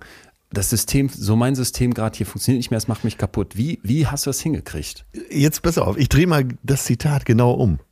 Für mich gilt das mittlerweile. Bei mir liegt im Universellen eben das Besondere. Und das zu entdecken ist so schön. Ich muss nicht mehr höher, schneller, weiter. Ähm, ich kann an einem ganz normalen Tag äh, spazieren gehen, äh, mit Stöckchen an Bäume hauen, äh, vielleicht ein Buch lesen. Aber äh, die ganz normalen Sachen, das ist für mich mittlerweile das Besondere morgens den Vorhang zur Seite zu schieben, mich auf den Tag zu freuen. Das ist für mich das Besondere. Verstehst du, was ich meine? Du hast eben ganz genau na, andersrum ich, gesagt. Genau, ich verstehe es total, aber nochmal verstehe ich nicht. Und das ist für mich übrigens ein großes Mysterium, wenn ich auf dich auch gucke. Wo, wo kam und wie kam dieser Wendepunkt? War das wirklich, dass du für dich klar bekommen hast, ich jetzt hier treffe frei diese Entscheidung? Oder war das ein, eine Karriere geht in den Herbst über und man sagt, auch jetzt kann ich sowieso auch, weil die, weil das äußere System jetzt auch mich dahin drängt, sagen, jetzt gehe ich so ein bisschen in so einen Frühstücksdirektoren-Modus. Also, wo, nee, nee, nee, ich will es, meins nicht, meins nicht böse, ne, sondern im Gegenteil, nur um es zu verstehen. Ich habe äh, verstanden, dass Menschsein eben Entwicklung ist. Das klingt jetzt so hochtrabend, äh, aber ganz praktisch äh, Momente am Tag, so wie du für dich jetzt entdeckt hast, beim Zugfahren einfach mal aus dem Fenster zu schauen für eine Stunde Ja. und keinen Podcast zu hören, Ja. nicht zu lesen. Ja. So habe ich mein Alter entdeckt. Äh, und eigentlich bin ich jemand, der, der es gar nicht mag, wenn Routine aufkommt. Also ich versuche immer Routine zu vermeiden. Aber äh, ich habe, wie du weißt, früher bin ich ja nicht in Supermärkte gegangen, habe nicht eingekauft, habe vielleicht nicht gekocht, habe äh, so diese normalen Sachen gar nicht gemacht. Und da habe ich so äh, meine, meine Entspannung gefunden dass ich genau weiß, ich krieg- kann, ich habe heute Nachmittag frei. Ich kann hier vor die Tür gehen und mir wird nicht langweilig. Ich kann mich hier auf die Bank an die Alster setzen, mir die Leute anschauen, die vorbeikommen. Und da liegt für mich wirklich das Besondere. Und du hast es das selber ich, geschafft? Das, das habe ich nicht nur selber geschafft. äh, Das war ja deine Frage. äh, Das habe ich geschafft mit äh, Meditation. Das habe ich mit dem bösen Wort Coaching geschafft. Das habe ich dadurch geschafft, dass ich mich mit dem Thema beschäftigt habe. Okay. Vielleicht ist sogar das das Wichtigste. Das andere klingt schon wieder viel zu speziell. Ich habe äh, ich hab viel darüber gelesen, ich habe viel darüber nachgedacht, habe versucht, was kann ich oder habe mir rausgesucht, was kann ich für mich umsetzen. Ah ja. Äh, und ja, praktisches Beispiel hast du eben mit dem Zug gebracht. Und so gibt's ganz viele Beispiele. Wenn, äh, nehmt euch einfach am Tag mal ein bisschen Zeit. Und wenn es eine halbe Stunde ist, äh, die du spazieren gehst und nur für dich bei dir bist. Das war, glaube ich, mein allererstes Zitat hier in diesem Podcast, war äh, Nietzsche, werde der du bist, dies bei sich sein. Darum geht's. Und aber es, es waren viele kleine, es waren viele Mikromomente auch, die dahin geführt haben. Es war nicht das eine Ding, das mir jetzt, äh, was weiß ich, das goldene Reh auf einer Waldlichtung erschienen ist. Oder dieser eine psychedelische Pilz, den ich abgeleckt habe. nee, es waren ganz viele kleine Momente und viele Genussmomente, die, äh, wenn ich drüber rede, macht sich schon so ein wohliges Gefühl wieder in mir breit. Ähm, wenn du diese kleinen Momente, du hast eben auch darüber gesprochen, dass du durch Neukölln gestern gelaufen bist. Das ist doch, das ist doch herrlich, oder nicht? Ja, ja, ja. Nein, ich bin Da auch- liegt's, Ja, da ich, liegt's. Auch als du gerade gesagt hast, mit, mit dem Stöckchen vor Bäume hauen, habe ich auch gedacht, was für ein absurder menschlicher Akt eigentlich. Aber das kenne ich total. Ja, Total. Und, und für mich ist gerade so wertvoll, dass ich da jetzt nochmal nachgebohrt habe, weil, weil, weil wieder dein, dein Vorsprung an Erfahrung mir etwas aufmacht. Denn ich denke dann, okay, mein quadratschädliges Naturwissenschaftlerhirn, das braucht dann so eine Einsicht wie Default Mode Network, Leisure Sickness. Das braucht so Ideen wie, ah, Adrenalin und Cortisol-Level sind da und da. Das braucht sowas wie Erstbewertung, Zweitbewertung, bei Stress, alles, was wir heute hatten, um, um aus diesen Ganzen dann diese Erkenntnis zusammenzusetzen, die am Ende aber eigentlich dann auch nur darauf hinausführt, erstens weniger, ne? zweitens, zweitens Dinge absagen und du, du kannst dich nicht damit arrangieren, wenn es für dich nicht läuft und drittens eben dann diese ganzen Kleinigkeiten, die du angesprochen hast, darin einen, einen Genuss zu finden. Ja, ja, und da liegt der Genuss. Äh, du hast dieses äh, James Joyce Zitat gebracht und ich habe so im selben Moment, wo du es gesagt hast, habe ich gedacht, bei mir ist es genau umgekehrt. Im ganz Normalen liegt für mich das Besondere. Nice. Geil. Okay, dann lass uns doch, lass uns doch jetzt mal gucken. Also so so gut, dass du es gerade mal ausgeführt hast. Wie sieht's aus mit praktischen Tipps? Ich habe was für dich gefunden, wo ich, also wurde mir wirklich anders, als ich das mal wieder gehört habe, weil es für mich so ein Symptom unserer unserer Zeit ist und was was für mich ein ganz zum ganz zentralen Tipp führt. Aber erstmal vielleicht hast du direkt was, wo du sagen würdest, ey, das das hilft. Ich halte es jetzt ganz bewusst klein, ne? Ja. Äh, Jetzt eine Übung für euch alle, die ihr zuhört. Es gibt immer diese eine Bank, wo ihr jeden Tag dran vorbeikommt. Immer auf der Hetze zum Bahnhof oder wo man mit dem Auto vorbeifährt. Da sitzen mal Leute, sitzen mal keine Leute. Äh, Aber jeder hat diese eine Stelle, wo man immer mal so hinguckt, wo man aber nie saß. Setzt euch mal auf diese Bank. Ja. Und wenn es nur fünf Minuten sind, setzt euch einfach mal dahin. Einfach, dass ihr diese Perspektive mal hattet. Oh Gott, dass ich mal sowas sagen würde. Aber es ist so. Setz Ja. dich dahin. So, Warum jetzt nicht? du. Ja, nee, erstmal, erstmal ist das doch schön. Finde ich, also das, du hast ja hier schon mal was, was gesagt, als du bei diesem Wandern da warst. Das war das eben, wo ich dann sofort dran dachte, als ich dann im Urlaub letztes Jahr war und so gemerkt habe, jetzt liegen alle Sachen übereinander. Und manchmal, glaube ich, helfen, helfen, also was heißt manchmal, mir helfen solche Bilder total. Ich habe noch ein Bild für dich. Gestern Ja, beim. Spaziergang mit meiner Freundin äh, sagt sie, Emma, kannst du dich noch dran erinnern? Jetzt frage ich dich natürlich jetzt auch als Ja. Leon. Dass, äh, dass man früher als Kind so kleine rote Tierchen auf dem Bürgersteig Ja. entdeckt hat. Wo man bis heute nicht Ja. weiß, was es ist. Und die hat stecken man die Ärsche aneinander und gehen dann so ganz komisch und du denkst schon, die haben irgendwie Sex, aber du weißt auch nicht genau. Die könnten sich auch auffressen. Genau. Und dann äh, haben wir uns darüber unterhalten gestern, warum sehen wir die nicht mehr? Weil wir mit unserem Kopf viel zu weit weg sind jetzt von, äh, vom Bürgersteig, von der Erde. Wann hast du zum letzten Mal einen Regenwurm gesehen? Wir sind alle viel zu weit weg von da unten. Als Kinder war das normal. Da hast du auch mal an so einem Blatt gerochen oder vielleicht sogar reingebissen. Wow. Jo. Ja. Jo. Hammer, ne? Ich not, wann hast du das letzte ich notiere mir das gerade, du hast das letzte Mal einen Regenwurm gesehen. Ja. Früher, haben wir, als wir Kinder waren, haben wir nicht drüber nachgedacht, dass wir nur die 4000 Wochen hatten. Ja. Da haben wir Ja. einfach da irgendwo Ja. gesessen, vielleicht sogar aus der Pfütze getrunken. Geil. ja. Ja, und, und diese roten Tierchen, die, da hat sie mich gestern echt mitgekriegt. Sagt sie, wann hast du die zum letzten Hammer. Mal gesehen? Hammer. Und ich, ich würde sagen, vor 30 Jahren. Hammer. Nice. Ja. Ähm, ich habe was für dich, was ja, jetzt ist wieder ein bisschen wissenschaftlich, aber ist ja hoffentlich nicht so schlimm. Und zwar, es gibt bestimmte Personen, die haben eine sogenannte Hyperakusis. Das heißt, die haben so eine massiv gesteigerte Empfindlichkeit für laute Geräusche. Überhaupt für irgendwie so, naja, äh, Krach, wenn man so will, Lärm. Und die Ja. Weltgesundheitsorganisation spricht sogar schon von einer, von einer Plage des Krachs. Wann ist einfach mal nichts los? Ja. Und jetzt ja, zeigt sich- Verdammte Kakophonie. Diese verdammte, dieser verdammte, genau. Sag verdammte nochmal das, Lärm. äh, das Hyperakusis. Hyperakusis, okay. Und Akusis da gibt es einen tollen Artikel bei Spektrum, werde ich verlinken, wo man mal reingucken kann. Da machen die im Prinzip folgende Beschreibung auf. Also dieses permanente irgendwie, Ja. ich brauche eigentlich mal Ruhe, ich bräuchte mal nichts. Und gerade wenn ich diese Hyperakusis habe, können Leute schaffen, indem sie sich sogenannte White Noise Generatoren, auch Noiser genannt, besorgen. Ja. Und das ist im Prinzip ein konstantes Rauschen, womit du deinen Geist flutest. Also du hörst irgendwas die ganze Zeit, statt einfach mal nichts zu hören, weil du so nicht auf Geräusche klarkommst, weil es alles so zu viel ist, war dann für mich so direkt die Ableitung.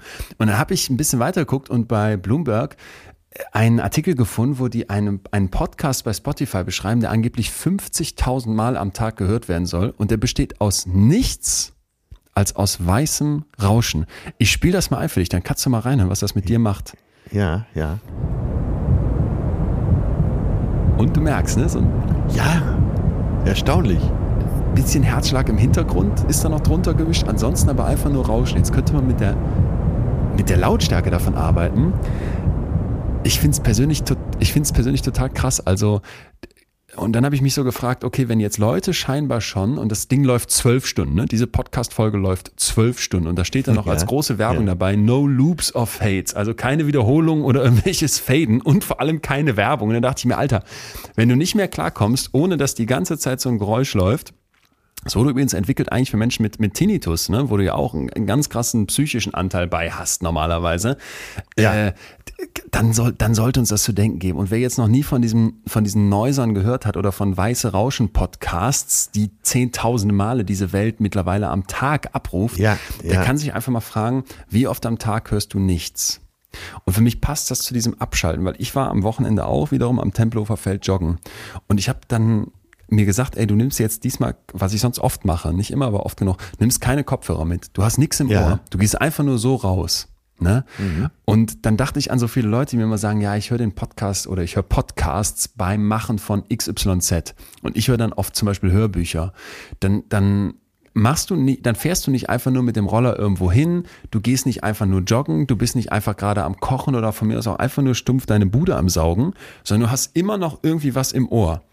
Und wunderst dich dann, wenn du dann abends im Bett liegst und eigentlich völlige Ruhe eintritt, dass du nicht klarkommst und immer noch was im Ohr brauchst. Und am Ja, besten noch ja. irgendwie so ein zwölf Stunden weißes Rauschen im Hintergrund läuft, damit dein wahnsinniger Kopf, der überhaupt nicht mehr gewohnt ist, einfach mal runterzufahren, klarkommt. Studie, die die dazu gemacht haben mit verschiedener Musik, wo die wissen wollten, ey, welches, welche Mus welches Musikgenre ist am besten so für euren Herzkreislauf? Dann zeigen die von Beethoven über Techno bis zu Red Hot Chili Peppers und den Leuten alles und messen dabei Atmung, Blutdruck und Herzschlag und stellen am Ende fest, die Leute fahren wirklich runter und sogar unter Baseline, also das, womit Ja, sie am Anfang ja. gestartet sind, in den zweiminütigen Pausen zwischen den Songs. Wieder so ein, wieder so ein Zufallsbefund, wo du merkst, ey, Leute, ähm, die, diese, dieses dauerhafte Berieseln, das, das nimmt dir ja jede Chance, dass dein Kopf mal in den Modus kommt, jetzt ist nichts. Und ja, ich glaub, du gehörst doch zu der Generation, die Ja. abends nicht einschläft ohne drei Ja. Fragezeichen und äh, äh, TKKG. Aber das ist, es, das ist es doch wieder, das ist es doch wieder. Wenn ich das jetzt hier begriffen habe, weiß ich, ey, guck da anders drauf, änder das. Hä? Ich kann mir richtig vorstellen, wie ihr Kapaiken da in Holland sitzt für dein neues Programm und jeden Abend haben alle ihre Kopfhörer auf den Ohren, um einzuschlafen. Selbst nach fünf Heinecken. Während man bei dir sagt, wir machen jetzt erstmal fünf Tage nix. Ich weiß, Töne ist auch so einer. Kennt ihr auch jedes Hörspiel. Wenn der auf dem Boot fährt, immer, ich, ich, ich sag, schlaf doch einfach. Nein, ich kann nicht einschlafen ohne. Zum zehnten Mal Folge 35. Du weißt sicher, was es ist, drei Fragezeichen. Ich weiß, was es Aber ist. egal. So, ich, ich reg mich hier nicht auf, aber ich reg mich schon wieder auf. Atze, ne, fahr deinen Puls runter, raste nicht aus. Ich möchte, dass Ah, du so das entspannt bleibst, wie ich dann irgendwann im Urlaub bin. Genau. Noch ein paar weitere kleine Tipps. Leisure Sickness, dieses wirkliche Runterfahren. Da gibt's einen, einen Professor, der beim ZDF mal so schön zusammengefasst hat, ey Leute, dieses direkte Runterbremsen, das ist es nicht. Wenn du es schaffst, schon vor dem Urlaub irgendwie langsam Ja, in so einen Runterfahrmodus ja, zu kommen, ja. ganz wichtig. Dann, wenn du im Urlaub bist, nicht einfach alles komplett ändern, ja, bestimmte Routinen beibehalten. Und dazu zählt jetzt nicht, dass du immer äh, morgens deine E-Mails liest, aber dazu zählt vielleicht sowas wie, dass du um eine bestimmte Uhrzeit isst, dass du deine Schlafroutinen beibehältst, dass du jetzt nicht sagst, boah geil, jetzt bin ich immer jede Nacht bis halb zwei wach, wie ich mir das so wünsche und kann dann morgens bis Ja, 12 Uhr ja. pennen, weil damit machst du dich eigentlich kaputt. Und wenn du zurückkommst, ne, im Prinzip genauso. Also auch den Urlaub, das Abschalten nicht einfach so abrupt beenden. Fand ich, fand ich ganz schön.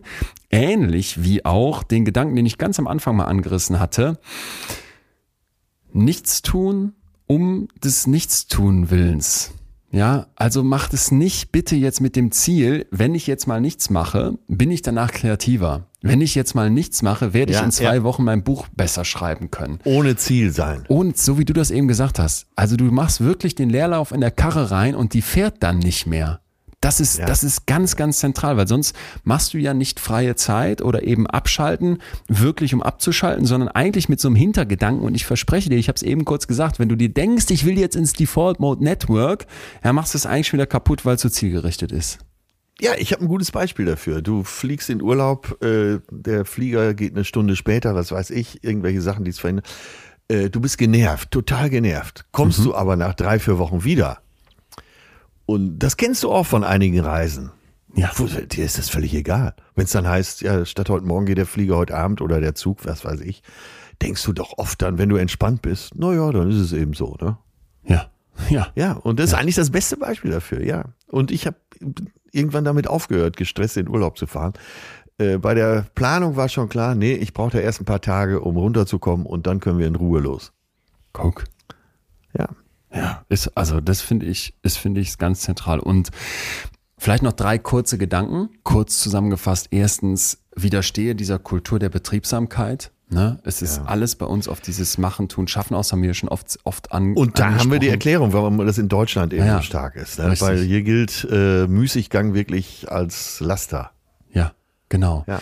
Jetzt kommt der zweite, manage deine Erwartungen. Also bitte nicht denken, dass du das jetzt alles einfach sofort umstellst. Ich glaube, Menschen sollten sich immer vor Augen führen, wir wollen oft viel zu viel in viel zu, viel zu kurzer Zeit gib dir Zeit für solche Veränderungen. Ne? Du musst jetzt nicht von heute auf morgen schaffen, dass in jedem Tagesablauf bei dir eine Stunde Nichtstun eingebaut ist, weil du jetzt denkst, ich muss irgendwie ins Default Mode Network schalten, sondern ganz im Gegenteil. Ich würde das grundsätzlich immer in kleinen Schritten angehen. Ich würde mir überlegen, und da sind wir beim letzten kleinen Punkt, wann kann ich denn Zeiten zulassen, wo einfach mal wirklich nichts ist? Und diese Zeiten dann nicht voll zu ballern mit, ah, jetzt habe ich mal einen freien Samstag und jetzt muss ich doch mal dringend wieder den Badezimmerschrank ausräumen und ich mach, ich ja, und dann ja, die kleinen ja. Rasierhaarstoppelchen da wegwischen oder nochmal die Kisten im Keller umsortieren, sondern wirklich einfach äh, zulassen, dass nichts ist. Ja. So. Ja. Key. Und aber äh, du weißt, dass du entspannt bist, wenn du das auch gut aushältst. Ne? Siehst du? Ja. Und ähm, Atze, jetzt ein letzter Punkt, ganz zum Schluss, wo ich so dachte, der, der passt heute gut in die Folge, aber das war für mich mal wieder äh, Lebensweisheit als Rotweinreduktion in diesem Buch, was ich, was ich eben schon zitiert habe von der Kay Tempest on Connection. Da greift die Idee von Carl äh, Gustav Jung auf, so einem der ja, ganz großen ja. psychologischen Denker. Und der war lange Zeit mit äh, Sigi Freud wirklich so äh, Best Buddies und dann irgendwann gibt's aber so eine, die, die Beziehung zwischen denen wurde dann immer bitterer und irgendwann sag ich mal, trennen die sich im Prinzip 1913. Und der Junge, der zieht sich jetzt zurück von den meisten seiner beruflichen Tätigkeiten und auch so sein persönliches Leben und so sein, ja, sein Schaffen, das fährt er auf den ersten Blick runter. Tatsächlich aber arbeitet er in dieser Zeit an einem Buch, das auch Jahrzehnte nach seinem Tod noch nicht veröffentlicht wird, weil die Familie das zurückgehalten hat, das sogenannte Rote Buch. Ja, und ja. In diesem Buch beschreibt er jetzt, das ist so richtig ein richtig dickes Buch, wo der wo der dann ganz viele Skizzen auch gemacht hat, ganz viele Notizen, wie er im Prinzip so Techniken entwickelt hat, wie die aktive Imagination, das aktive sich irgendwas vorstellen und hat also versucht, gerade in so nächtlichen Sessions irgendwie an die, an die Tiefen seines, seines Geists ranzukommen. Und er beschreibt seine Experimente dann alle in diesem Buch und so weiter. Und diese junge Frau, die greift das jetzt auf. Und diese junge Frau musste wissen, ist also auch eine total, so wie ich ihr Buch gelesen habe, eine total getriebene. Die ist also Texterin, die schreibt Gedichte schon ewig und die muss aber auch irgendwie über die Runden kommen, kannst dir vorstellen, ist nicht ganz einfach. Und dann ist die von einer Bühne zur nächsten und beschreibt dann auch, ja, wie sie da ja. oft dann besoffen steht und mit vielen, vielen inneren Dämonen auch kämpft und irgendwie trotzdem versucht, ihren Weg zu finden. Und dann sagt die, entdeckt sie 2016 dieses rote Buch. Und äh, zwar in einer Buchhandlung, wo sie abends ihre Texte vorlesen soll und ist so richtig, richtig davon gefangen. Und das, was sie dann daraus beschreibt, das hat mich auch so abgeholt. Sie sagt dann, dass es da eine Idee gab, die sie so richtig gepackt hat. Und zwar, dass Jung quasi erklärt, dass unser Geist, unser Sein von zwei Kräften vor allem getrieben wird. Und zwar einmal der Kraft der Zeit und dann ja. der Kraft der Tiefe. Und diese Kraft der Zeit, die haben wir alle vor Augen. Das ist so dieses, ich muss irgendwie mein Leben greifbar machen, ich muss das verdaubar machen, ich muss das in kleine Häppchen unterteilen aus, um 8 Uhr stehe ich auf, um halb neun bin ich bei der Arbeit, um 10 Uhr gibt es eine kurze Kaffeepause, dazwischen habe ich sechs E-Mails weggeschafft, ne? abends ja, ist dann ja, Sport. Ja. Also dieses, du hast irgendwelche zeitlichen Vorgaben wie Deadlines, wie Urlaubstage, was du so hintereinander weg abarbeitest. Ja, und dieser Geist der Tiefe wiederum, das ist, wie sie dann schreibt, der alte Teil von dir der Teil von dir, der auf diese unsichtbare Welt antwortet, der Teil von dir, der keinen Sinn macht, der in schweren, krassen Symboliken denkt, dein Wahnsinn, deine Träume, deine Visionen. Dieser Teil, der durch Archetypen über dich kommuniziert, der sich hinter Masken oder irgendwelchen Tierformen ja, ja. versteckt, der dich in die Natur drängt, ja, in, die, in die Wildnis. Und dieses Tiefe, dieses, was verbindet dich mit dem großen Ganzen? Du hast das eben so schön gesagt, bei dir ist es eher dieses Universelle dem widmen wir uns oft nicht, dem gehen wir nicht nach. Und dann habe ich gedacht, wow, das ist, das ist ein, für mich ein unglaublich schönes Bild, dass ich mich jetzt immer wieder abfrage, wie viel ist gerade bei dir in diesem, in diesem Zeitgeist, ne, in diesem Zeitrhythmus Ja, ja, getaktet ja. und wie viel nimmst du dir, das ist ja auch okay, dass du Sachen zeitlich irgendwie auf einer Dimension sortierst, aber auch für die Tiefe. Tja, und das würde also gefühlt fast jedes Thema, das wir hier besprechen, betreffen. Im Zweifel schon. Ich fand es jetzt hierbei besonders passend oder beziehungsweise Ja, es kam ja, jetzt mir ja. auch zufällig über den Weg, aber ich dachte sofort an diese Folge heute, weil Ja, aber es zeigt Ja. auch, dass, dass eben dieses äh, die Entspannung und dieses innere, ich benutze das Wort jetzt nochmal, loslassen, vielleicht die Grundlage eben auch für vieles ist. Oder? Genau. Und auch äh, die Grundlage dafür, sich selber zu verstehen. genau, genau. Und eben nicht nur in diesem Zeit, in dieser zeitlichen Dimension zu rennen, sondern irgendwie Ja. zwischendurch zu gucken, wo in meinem Leben ist überhaupt eine Tiefe möglich.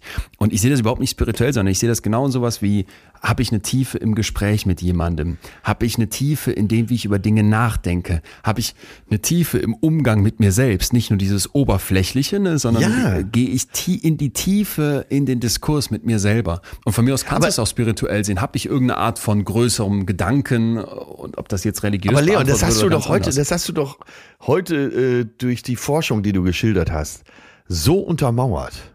Ne? Und ganz egal, ob du es spirituell siehst oder nicht, in, im Prinzip ist es am Ende derselbe Ansatz. Ja. Ja? Und die Spiritualität ist ja vielleicht eine, ein Hilfsmittel, dahin zu kommen. Warum nicht? Von mir aus. Ja, stimmt. Ja, stimmt, und stimmt. das hast du heute doch äh, so klar dargelegt. Und äh, äh, was in unserem Gehirn los ist, die, die Bremsen, die Bremsen der Bremsen. Ja. Ja, darum geht's. Und äh, wie gesagt, ich wiederhole mich da, wenn jemand dafür Spiritualität braucht oder sonstige äh, ja, Hilfsmodelle. Ja, ja, ja, okay. Es ist völlig okay. Mach, mach, absolut. Da, da sind wir, Ja. glaube ich, mittlerweile beide auf der, an derselben Seite. Ähm, ja, das wollte ich zum Schluss dir noch mit reingeben. Vielleicht, wenn du, wenn du die Tage mal, mal Zeit hast, da auch drauf rumzukauen, würde mich sehr interessieren, weil ich kau da seit zwei, drei Tagen drauf rum und denk so, boah, Tiefe und Zeit, das mal so als, ich stelle mir das auch wirklich wie so ein Koordinatensystem vor. Auf der X-Achse, auf der horizontalen läuft so zeitlich alles ab und ich frage mich zwischendurch in diesen einzelnen Momenten, wie tief geht's eigentlich gerade auf der vertikalen mal runter? Ja, ja. Und, Und, äh, ja. ja.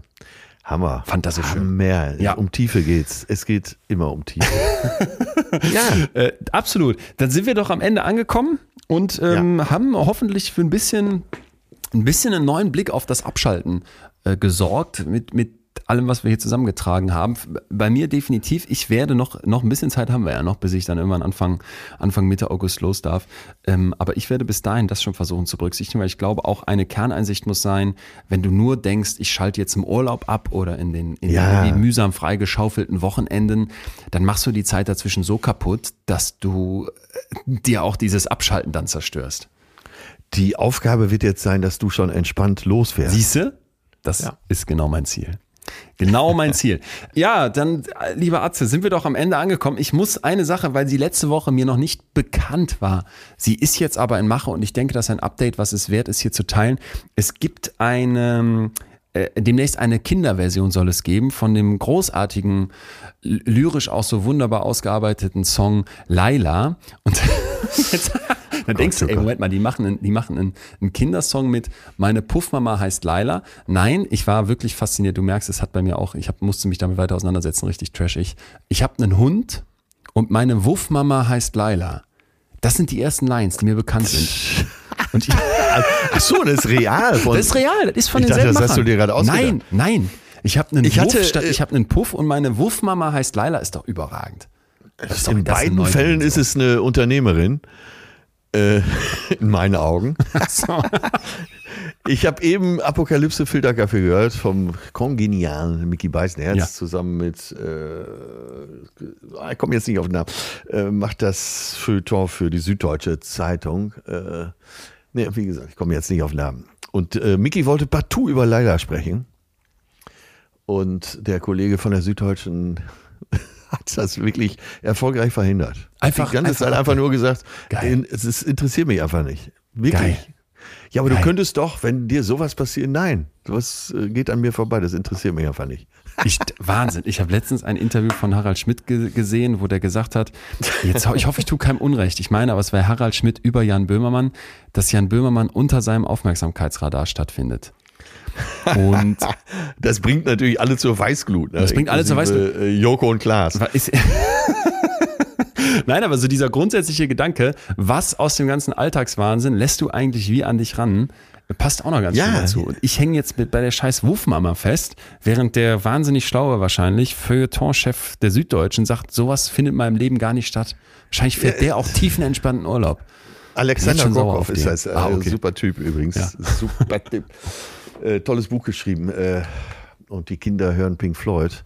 Aber ähm, egal. Und es hat mich heute Morgen schon so beeindruckt, dass äh, das Ja. waren, glaube ich, drei Themen nacheinander, äh, wo er bei jedem Thema gesagt hat, interessiert mich einfach nicht. Äh, zweite Thema war, glaube ich, äh, Will Smith dreht jetzt doch dann doch Bad Boys 4 zu Ende. Ist geil. Ähm, und du kannst dich doch sicher dran erinnern, sagte Mickey dann, wie äh, ne, bei der Oscarverleihung. Äh, nee, habe ich nicht gesehen. Sowas findet auf meinem Radar nicht statt.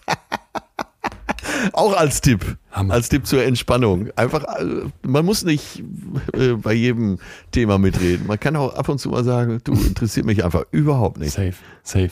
Dann, ähm, dann hoffen wir, ich mache jetzt wieder den allseits beliebten Lokalradioübergang.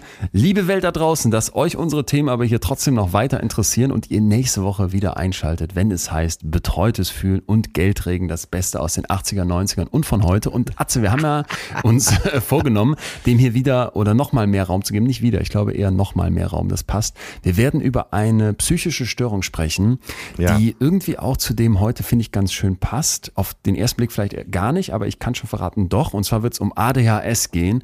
Und wenn er jetzt nur an irgendwelche Kinder denkt, die so Zappel-Philipp-mäßig in der Schule am Zeiger Ja, drehen, ja. es ist etwas, was massiv viele Erwachsene auch betrifft und was insbesondere bei Frauen oft völlig falsch verstanden wird. Und ich glaube Ja. einfach, und da sage ich jetzt das nochmal so, wie ich es verstanden habe, dass in, im, in Anführungsstrichen Besonderen, zum Beispiel auch einer psychischen Störung, oft etwas ganz Universelles liegt. Und deswegen ist dir und mir so wichtig, dass wir hier dieses Thema psychische Störung weiterhin platzieren und dem Raum geben und Leute zu Wort kommen lassen. Wir werden also ein Gespräch führen, ein Interview, was, glaube ich, total spannend wird. Wir haben es ja noch nicht ja. gemacht, aber es findet morgen, glaube ich, morgen machen wir das, statt Ja. und wird dann auch in dieser Folge vorkommen. Und an alle da draußen, ihr seid gerne wirklich eingeladen, von Herzen eingeladen, wenn ihr ein Thema habt und gerne auch, weil ihr zum Beispiel sagt, ich habe ich hab vielleicht ein, ein psychisches Problem tatsächlich oder vielleicht auch eine Diagnose, eine Störung, ein Störungsbild und mal erzählen wollt, euch das umtreibt, ihr vielleicht auch zeigen könnt, ey, da ist keiner allein und da gibt's Mittel und Wege, um da rauszukommen. Und alle anderen, die vielleicht nicht betroffen Ja, sind, dann merken, ja. boah, wow, da kann ich trotzdem so viel draus ziehen, dann macht das doch gerne, wird uns wirklich, wirklich freuen. Schickt uns eine Mail über post.leonwindscheid.de oder schreibt uns bei Instagram. Ich glaube, nur zusammen werden wir dieses Stigma von psychischen Störungen aufbrechen können. Und ich glaube auch, wenn es genug Mutige gibt, die sich trauen, darüber zu sprechen, wird das, wird das in absehbarer Zukunft ein ganz anderes Bild hier bei uns haben. Ja, ich freue mich total auf das Gespräch. Das ist echt gut, dass wir es machen. Atze mi amore. Dann ähm, sind wir durch, oder? Ja, Hast du noch was? und an alle die Aufforderung, lasst euch mal hängen. Lasst euch mal hängen. Lasst mal langsam gehen. Mut zum Scheitern. Mut zum Die Scheitern. Doppelgarage in Solingen wird auch nächstes Jahr noch gebaut werden können.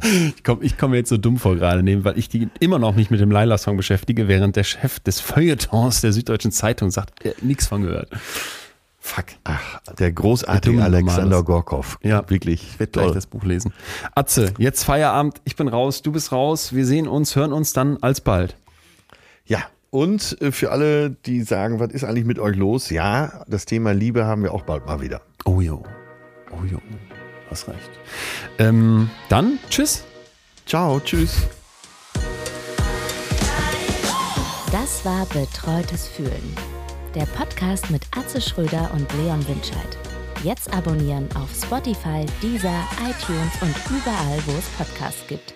Eine Frau hat zwei Lebensfragen. Was soll ich anziehen und was soll ich kochen? Macht wird als unweiblich angesehen. Also es stört es hier nicht, eine stumme, wenn auch attraktive Randfigur zu sein. Wir haben weder etwas gegen alte Frauen, wir haben auch nichts gegen junge Frauen. Sie schauen sich zum Teil ganz passabel an. Ihr Lieben, das war's schon wieder mit der Folge und ich muss sagen, Atzes Sicht, Atzes irgendwie immer wieder dann so runtergebrochene Gedanken, die, die fahren mich dann auch wirklich runter. Ich weiß nicht, wie es euch da geht, würde mich mal, würde mich tatsächlich mal sehr interessieren. Wenn wir uns mal treffen, sagt Bescheid. Und ihr kennt das auch, mittlerweile gibt es zum Schluss hier ein kleines PS und da möchte ich euch heute einen Film empfehlen. Ich weiß, ich bin late to the party, aber ich habe den gestern im Freiluftkino in Kreuzberg gesehen und da laufen ja im, Freiluftkino im Sommer oft nochmal alte Filme, aber den kann man natürlich auch überall noch sehen und so alt ist er nur auch nicht. 2021 kam er raus und er hat mich er hat mich zum Lachen gebracht, er hat mich zum Nachdenken gebracht, er hat mich ähm, nicht zum Wein gebracht, aber es war schon irgendwie auch total rührend. Und zwar heißt der Film Die Unbeugsamen. Und da wird im Prinzip vor allem zu Zeiten der Bonner Republik, also unserer Geschichte, dieses tierische, dieser tierische Kraftakt von Politikerinnen im Bundestag beschrieben, skizziert, die versucht haben, sich in dieser wirklich heftigen Männerwelt durchzusetzen.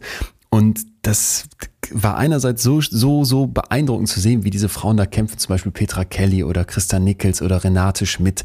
Und andererseits war es auch so krass, weil du gecheckt hast, ey, Moment mal, das ist Jahrzehnte her und wir führen ganz viele Teile dieser Diskussion immer noch. Und gleichzeitig merkst du aber auch, und das hat mir so eine Hoffnung gemacht, diese Frauen haben unfassbar viel schon bewegt, unfassbar viel vorangebracht. Und manchmal sind das so absurd komische Diskussionen, wenn es darum geht, dass Vergewaltigung in der Ehe früher nicht strafbar war und diese Frauen dann da im Bundestag gegen die die auslachenden Männer kämpfen müssen, dass sich das verändern muss. Und ähm, ja, andererseits, wie gesagt, immer wieder diese Momente, wo einem so Mut gemacht wurde, weil du halt gesehen hast, die haben, die haben was bewegt und die haben alle irgendwie einen, einen, einen Weg gefunden, sich da, sich da zur Wehr zu setzen und, und mitzugestalten. Also ein, ein ganz, ganz toller Film möchte ich dringend empfehlen. Findet er wahrscheinlich überall, wo man so Filme im Netz finden kann. Tschüss.